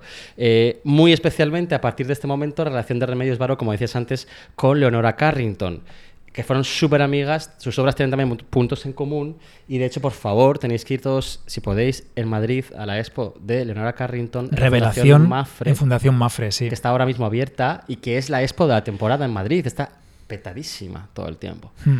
El martes se inaugura una exposición en el Museo del Prado que es preciosa, preciosísima. Dedicada a Guido Reni. Guido Reni, el pintor del siglo XVII. O sea, yo ya he visto la exposición, fíjate. Pero no puedes decir nada, tienes embargo. No, no. Es increíble. Creo que es lo mejor que ha hecho el Prado en muchos años. Es. Buah. Yo lloré en esa exposición. Te lo digo todo con esto. Bueno. San Sebastián es por ahí dando vueltas. Bueno. eh, recibe pronto eh, Remedios Varo un encargo muy importante. De esto quieres hablar tú, que es el encargo de Bayern. Bayern. Es Bayern, Bayern, ¿no? La, la marca de la aspirina, ¿no? tiene De Bayern. N detrás. ¿Ah, sí? ¿No? No, sé. Bayer. Bueno, Mm. la marca de, de pastillas, de medicamentos. La, la- la farmacéutica le va a encargar a Remedios Varo la publicidad creativa de sus medicamentos. Esto es muy fuerte. No sé si tenemos. Bueno, estos Remedios Varo con una máscara creada por Leonora Carrington, precisamente, por su amiga Leonora Carrington. Y las fotos, es que esto es muy fuerte. Las fotos son de una fotógrafa húngara maravillosa que se llama Katy Horna, Ah, claro. Katy. que también eran súper amigas las tres. Maravilla. La foto de Leonora Carrington, que está en la exposición, también se la hace Katy Horna. ¿Esto quieres decir algo de esto? Nada, sin más. Nombrarla. ¿O es después? Es después, ok. Eh, bueno, entonces, aquí está. Eh, ¿No quieres hablar ahora de Bayern, entonces? No, luego. Vale, ok. Eh, pues ya está. Actividad frenética. Re- pinta, restaura muebles, restaura y colecciona figuras prehispánicas. Escribe muchísimo y escribe súper bien, parece ser.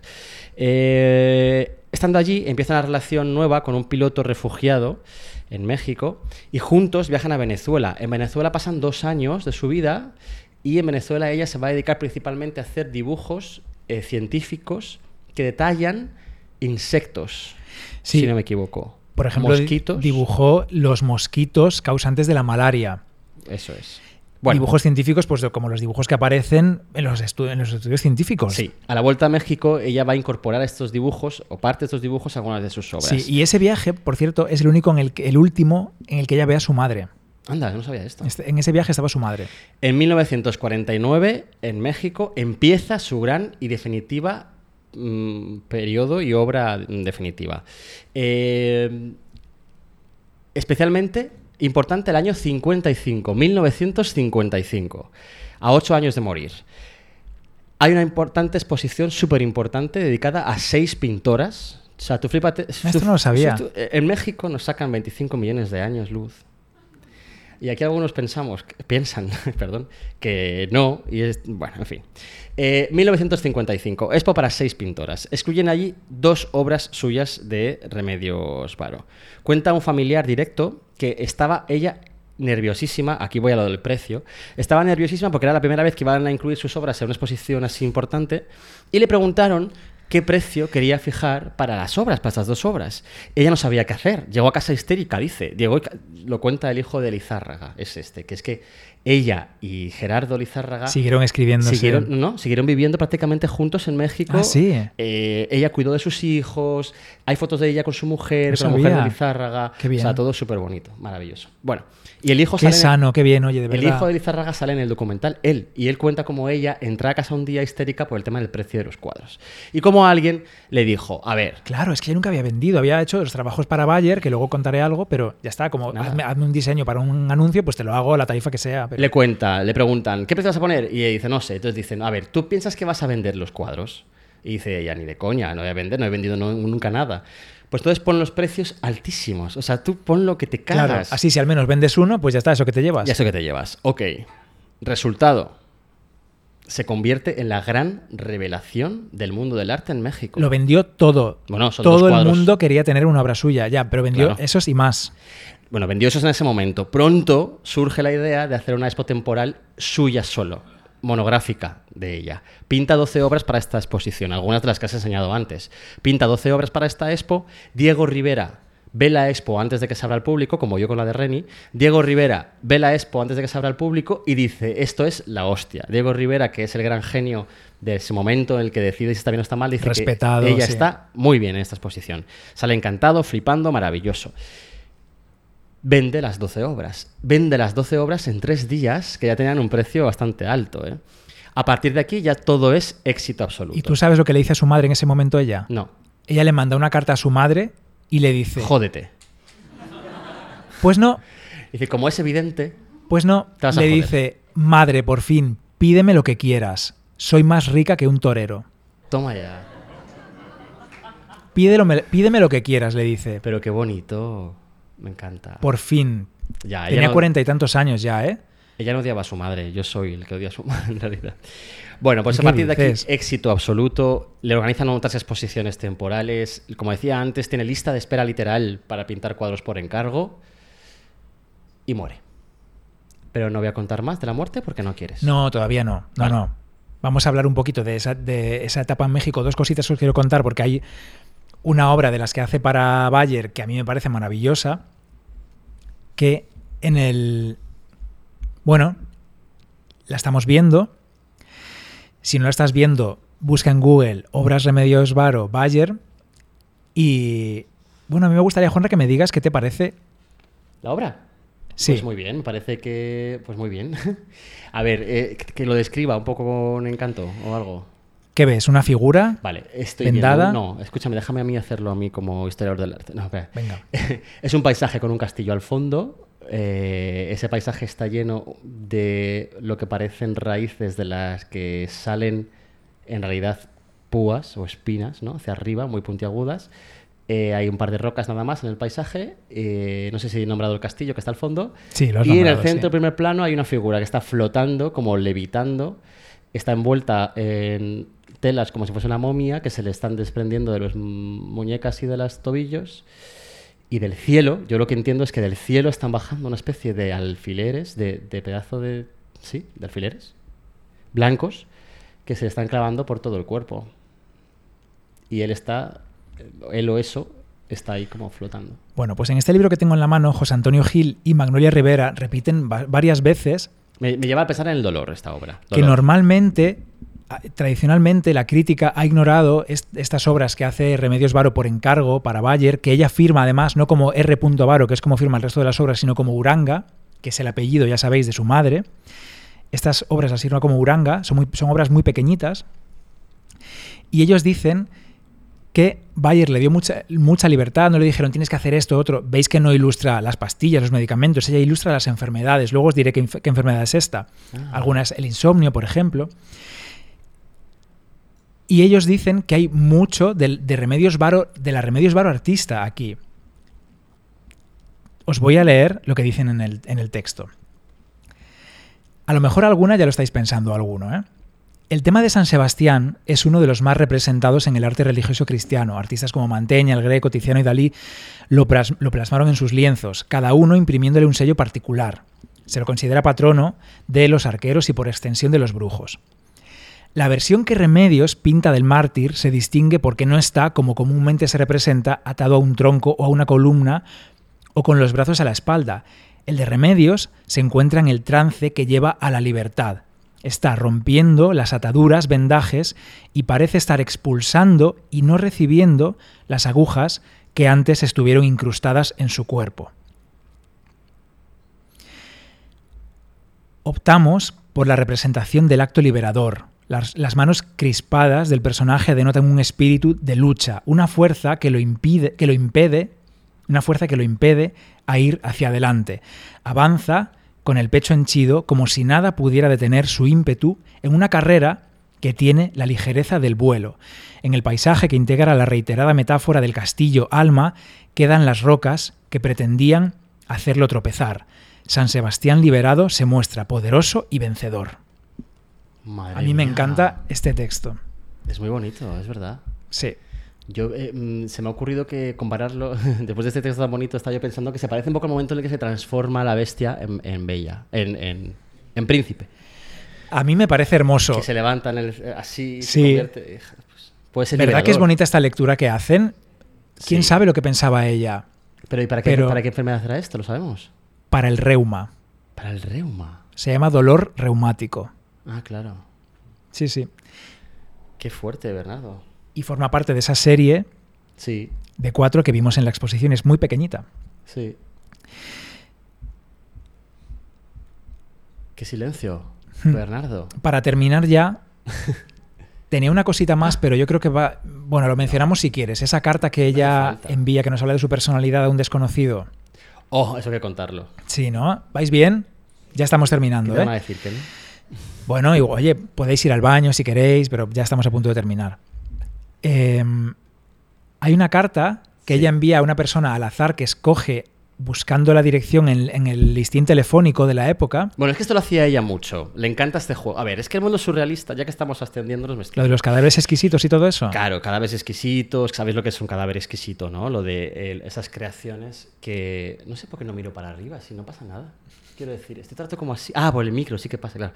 Eh, esas creaciones que inicia uno, inicia una persona, generalmente uno, porque son hombres en general, eh, inicia una persona, lo tapa parcialmente y el siguiente lo continúa, lo tapa parcialmente y así el siguiente continúa y de esta manera se genera una creación surrealista, claro, es un juego surrealista. Eh, una creación sin sentido, pero con el sentido del, del sinsentido, ¿no? Hmm. Y esto se hacía en dibujo, en pintura, pero también en escritura, en poemas, en textos, en obras de teatro, en todo tipo de cosas, ¿no? Eh, sí, y también le encantaba, por ejemplo, coger el listín de teléfono. Cuando estaba en París ya hacía esto, ¿eh? Coger el Ah, listín sí. telefónico y llamar aleatoriamente a alguien e invitarle a tomar un café, por ejemplo. Hola, ¿qué tal? Veo que vive usted en tal zona, ¿no? Sí. ¿Se ve a tomar un café conmigo? Entonces se iba a tomar un café con quien le decía que sí. No sé si alguien le decía Es que ella necesitaba estímulos, quería estímulos, claro que sí. Me parece No nos has maravilla. contado qué pasó con este Esto en realidad es por parecido a- cierto. ¿eh? ¿Qué pasó con este señor al final? Es como Tinder, pero sin foto. ¿Te ¿Con arriesgas más? señor? ¿Con Gerardo? Ah, Gerardo, en el 41, también sale del campo de concentración porque ella lo gestiona, no sé muy bien cómo, no está muy claro. Y llega a México él también. Y entonces se Ah, queda... bueno, pero si contabas que había estado viviendo con ella, claro, Claro, hasta el final. se vale, queda en México. esto, entonces vale, en vale. México él se casa y entonces tiene hijos y entonces esos hijos viven con ella, con Gerardo y todo fantasía. Vale, ya lo habías contado, perdón, es que pensaba que había algo más como final final, vale. Ah, bueno, no. Como estamos ya para despedir. Supongo que se murió. Bueno, esta es una carta que ella escribe a mano y el texto, arrancado de, una- de un cuaderno de anillas, está en esta exposición en el Museo de Arte Moderno de México. Pero no les entero que es larguísimo. Un, un trocito solamente. Vale. Es para invitar a alguien, a un desconocido, que ella ha elegido así al azar, a una cena de Nochevieja, como para animar, Pero esto me parece, maravilloso. Yo quiero hacer esto. para que, para que veáis cómo escribía, Pero ¿no? Además de lo de etcétera y tal. Invitarlo a casa de alguien ajeno, no a casa propia. Estimado desconocido, ignoro totalmente si es usted un hombre solitario o un padre de familia. Si es un tímido intro- introvertido, voy un poco lento porque es su letra Sí, escrita a mano. claro, hombre. Un tímido introvertido o un alegre extravertido. Pero sea como sea, quizás está aburrido y desea lanzarse intrépidamente en medio de, su- de un grupo de personas desconocidas con la esperanza de oír algo que le interese o le distraiga. Bueno, sigue así Esto es- diciendo ¿lo como, lees de su letra esto directamente? Sí. Madre mía. como lo ha elegido. Sí, sí. Bueno, mira, Muy bonita la letra. dice cómo lo ha elegido, tal. Dice, ella sabe que hay un riesgo, ¿no? Claro. Pero también una, una oportunidad de que pase algo divertido. Dice, hay, hay posibilidades de encontrar a alguien con espíritu amplio y sentido del humor, y debo aclarar que yo no soy la dueña de la casa. Y que ella ignora totalmente este gesto que probablemente juzgaría descabellado. Estoy simplemente invitada a ir allí, así como lo están otro reducido número de personas, de manera que para presentarse debe usted antes hablar por teléfono al número y preguntar por la señora Elena. Anda. Pretender con firmeza que ya se han encontrado antes, que es usted un amigo de Edward y que, estando solitario y deprimido, desea ir a su casa a pasar el fin de año. O sea, él tiene que llamar a casa de la, de la dueña de la casa Sí, sí. y decir, hola, soy amigo de Eduard. ¿Qué te Estoy triste, quiero ir a Nochevieja. Estoy muy deprimido. Yo me encontraré allí entre los invitados y usted deberá adivinar entre ellos quién soy yo. Pero bueno, por favor. Creo que esto puede ser divertido. ¿Cómo es esto de guay, no? ¿Qué- o sea, ¿qué, qué tía tan guay, Remedios Varo. Es, o sea, es genial. Maravillosa. No sabemos Es si llegó genial. el hombre a ir a la cena. No, ¿no? me digáis, ¿no? Que os llega esto y dices, pues voy, claro que voy. Llamo a- digo que soy amigo de Eduard, de Eduard y de Paquita y de quien tú me digas. Claro que sí. Yo iría, ahora mismo iría. Total.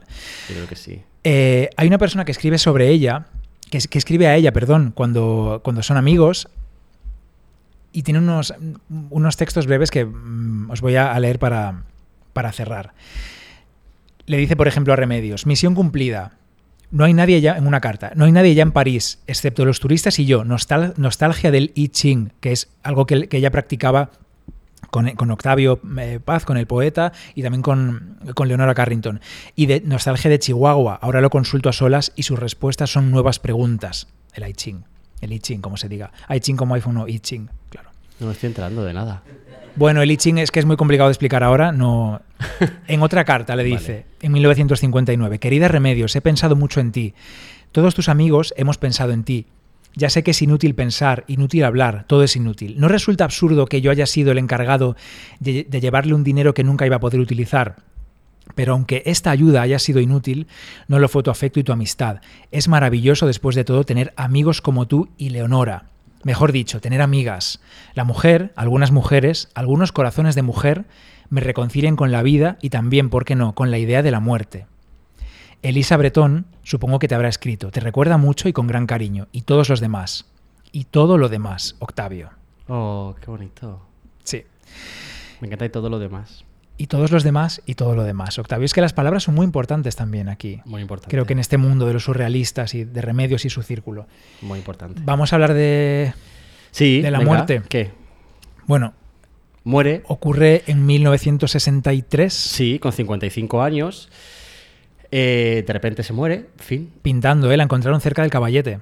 Y el último cuadro que pintó es este que estamos proyectando ahora mismo aquí y que si no estás aquí, pues tienes que buscar en internet. Se llama Naturaleza muerta resucitando. Es una mesa redonda con un mantel que se revuelve, Sí, los platos de la mesa están ya volando, sí, la fruta que había sobre esos platos está volando más todavía, una naranja ha estallado sí, y hay una vela encendida. eso es. Y de esa fruta caen semillas y están trepando ya plantas del suelo. Eso Por es. eso naturaleza muerta resucitando. El corazón le falló cuando ya había pintado esta obra, estaba pintando, haciendo el boceto de la obra siguiente y estaban cerca sus gatos. Ella tenía Ah. varios gatos, varios gatos, como es evidente, tenía varios gatos. Esta obra, casualmente, curiosamente, no sabemos. Sí, porque está, está acabada claramente, ¿no? Yo creo que sí que está acabada. Es la única obra de toda su, de su- toda su producción que no tiene ninguna figura. No hay figuras. Solo es. De las poquitas. Naturaleza muerta. No, creo que es la única, por lo que dicen, ¿eh? Hmm. Naturaleza muerta, volando. Claro, es como una fuerza, ¿no? Una fuerza exterior que ha cogido todo esto y lo está moviendo y lo está elevando. Sin embargo, esa fuerza como sa- sale- Centrífuga sale- o sale vela, centrípeta, ¿no? Porque la vela no se mueve y es la que está generando todo ese movimiento. Se crea como una especie de galaxia. Hay mosquitos de los que he dicho antes por ahí dando vueltas y las plantas nacen de, los que, de lo que cae del fruto que ha chocado entre ellos, ¿no? Eh, es curioso que la última obra de su vida se llame Naturaleza muerta Resucitando. resucitando, ¿no? Y además, no sé si quieres contarlo ya. Resulta que a Leonora, a, Leonora no, a Remedios Varo eh, la entierran, es enterrada en el Panteón Jardín de Ciudad de México. Sobre su tumba, desde entonces, empezó a crecer un árbol. Un árbol gigante que normalmente impide que encuentres la tumba adecuadamente, porque era un árbol muy grande. Eh, cuando Bernardo ha puesto la foto en la presentación de hoy, he visto que el árbol está cortado. Le he dicho, ¿pero qué haces? ¿Qué ha pasado? Y me ha dicho que es que han cortado el árbol. ¿no? Hmm. A mí me parece como me parece muy bonito pensar, ¿no? En esa idea de que su última Crecerá obra otro, no te parece que lo preocupes. supiese, ¿no? Su última obra sea ese árbol que nace de la naturaleza muerta, ¿no? O sea, es como el, el fruto ya muerto es lo que genera la nueva vida de nuevo otra vez y como de su tumba, de su tumba en el jardín nace exactamente encima de su tumba nace un árbol que de hecho ha roto las Sí. piedras del alrededor. Al morir ella, André Breton rápidamente dijo, el surrealismo reivindica toda la obra de esta hechicera. Claro, todo mío. todo nuestro. Toda la obra. Todo nuestro. Sí.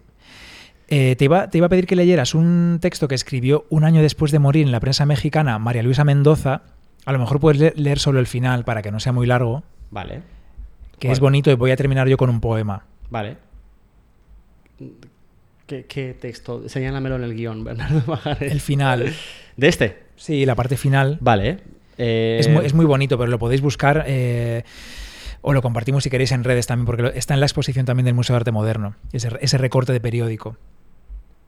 Es un texto de María Luisa Mendoza. Dice, véala a ella, habla de ella, supongo, de remedios, ¿no? Véala a ella y métase en sus cuadros con el cuidado de una entrada al ojo de Dios. Ya ahí, nade en el círculo. Nada en círculo. Nada en círculo, no sé leer. Ya ahí, nada en círculo. Vea abajo sus animales, tiernos, negros, y arriba las golondrinas. Y vaya visitando, puerta por puerta de esa fábrica de magias que ella era. Si está triste, no lo olvide. Hay un remedio. Yo, remedios. Es muy bonito, me parece muy bonito. Muy bonito. Sus obras, por cierto, lo has adelantado antes tú un poco, Sí. están en el Museo de Arte Moderno de México La mayoría, sí. porque su último marido, Mm. que fue Walter Gruen, Sí. Walter Gruen. El piloto. las recompró donde estaban, que se habían vendido, como decíamos antes, ya bastante bien de precio, pues él las recompró al precio actual y en 2002 las donó, después de comprarlas, al Museo de Arte Moderno de México. Así que ahí están obras y archivos y luego otra persona donó más archivos todavía, se hizo una exposición en 2018 que se llamó Adictos a, Remedios Varo.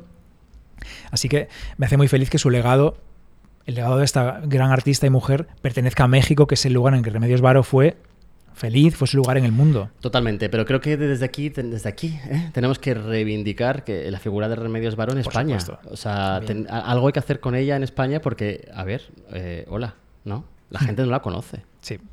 Pues ya está, hoy, a partir de ahora ya la conocen. Poeta, A que ya no se os va a olvidar. Poema. Sí, poema. La última. La última obra que estaba empezando a pintar No, la tenemos, pero sí tenemos, porque no, no llegó a pintar, la pin- hizo el boceto. Ah, Se llama Música en el Bosque. Así que eso era lo siguiente. Vale. Y me parece que, bueno, puede haber un poquito de relación con un poema que le envió Octavio Paz, su amigo, y que dice así, antes del poema le dice esto a él, a él, a Remedios. Con Real- esto acabamos ya. Sí, o sea que es el final, es el final final. Despertaos y, y preparaos para aplaudir. Le dice Remedios, realmente me daba un poco de vergüenza, es muy poca cosa y además convulso.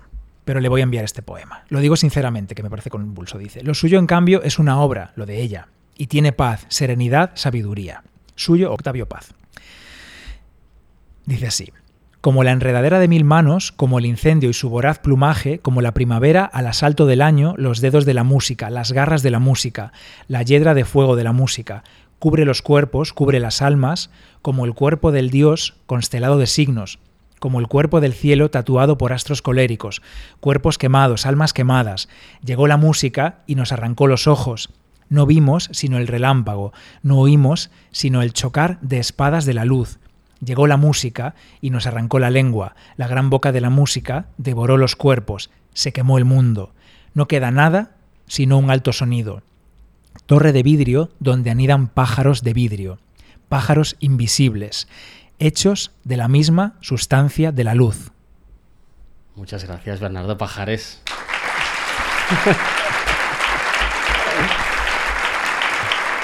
Se ha Ya está. acabado. Nos vemos prontito en Barcelona.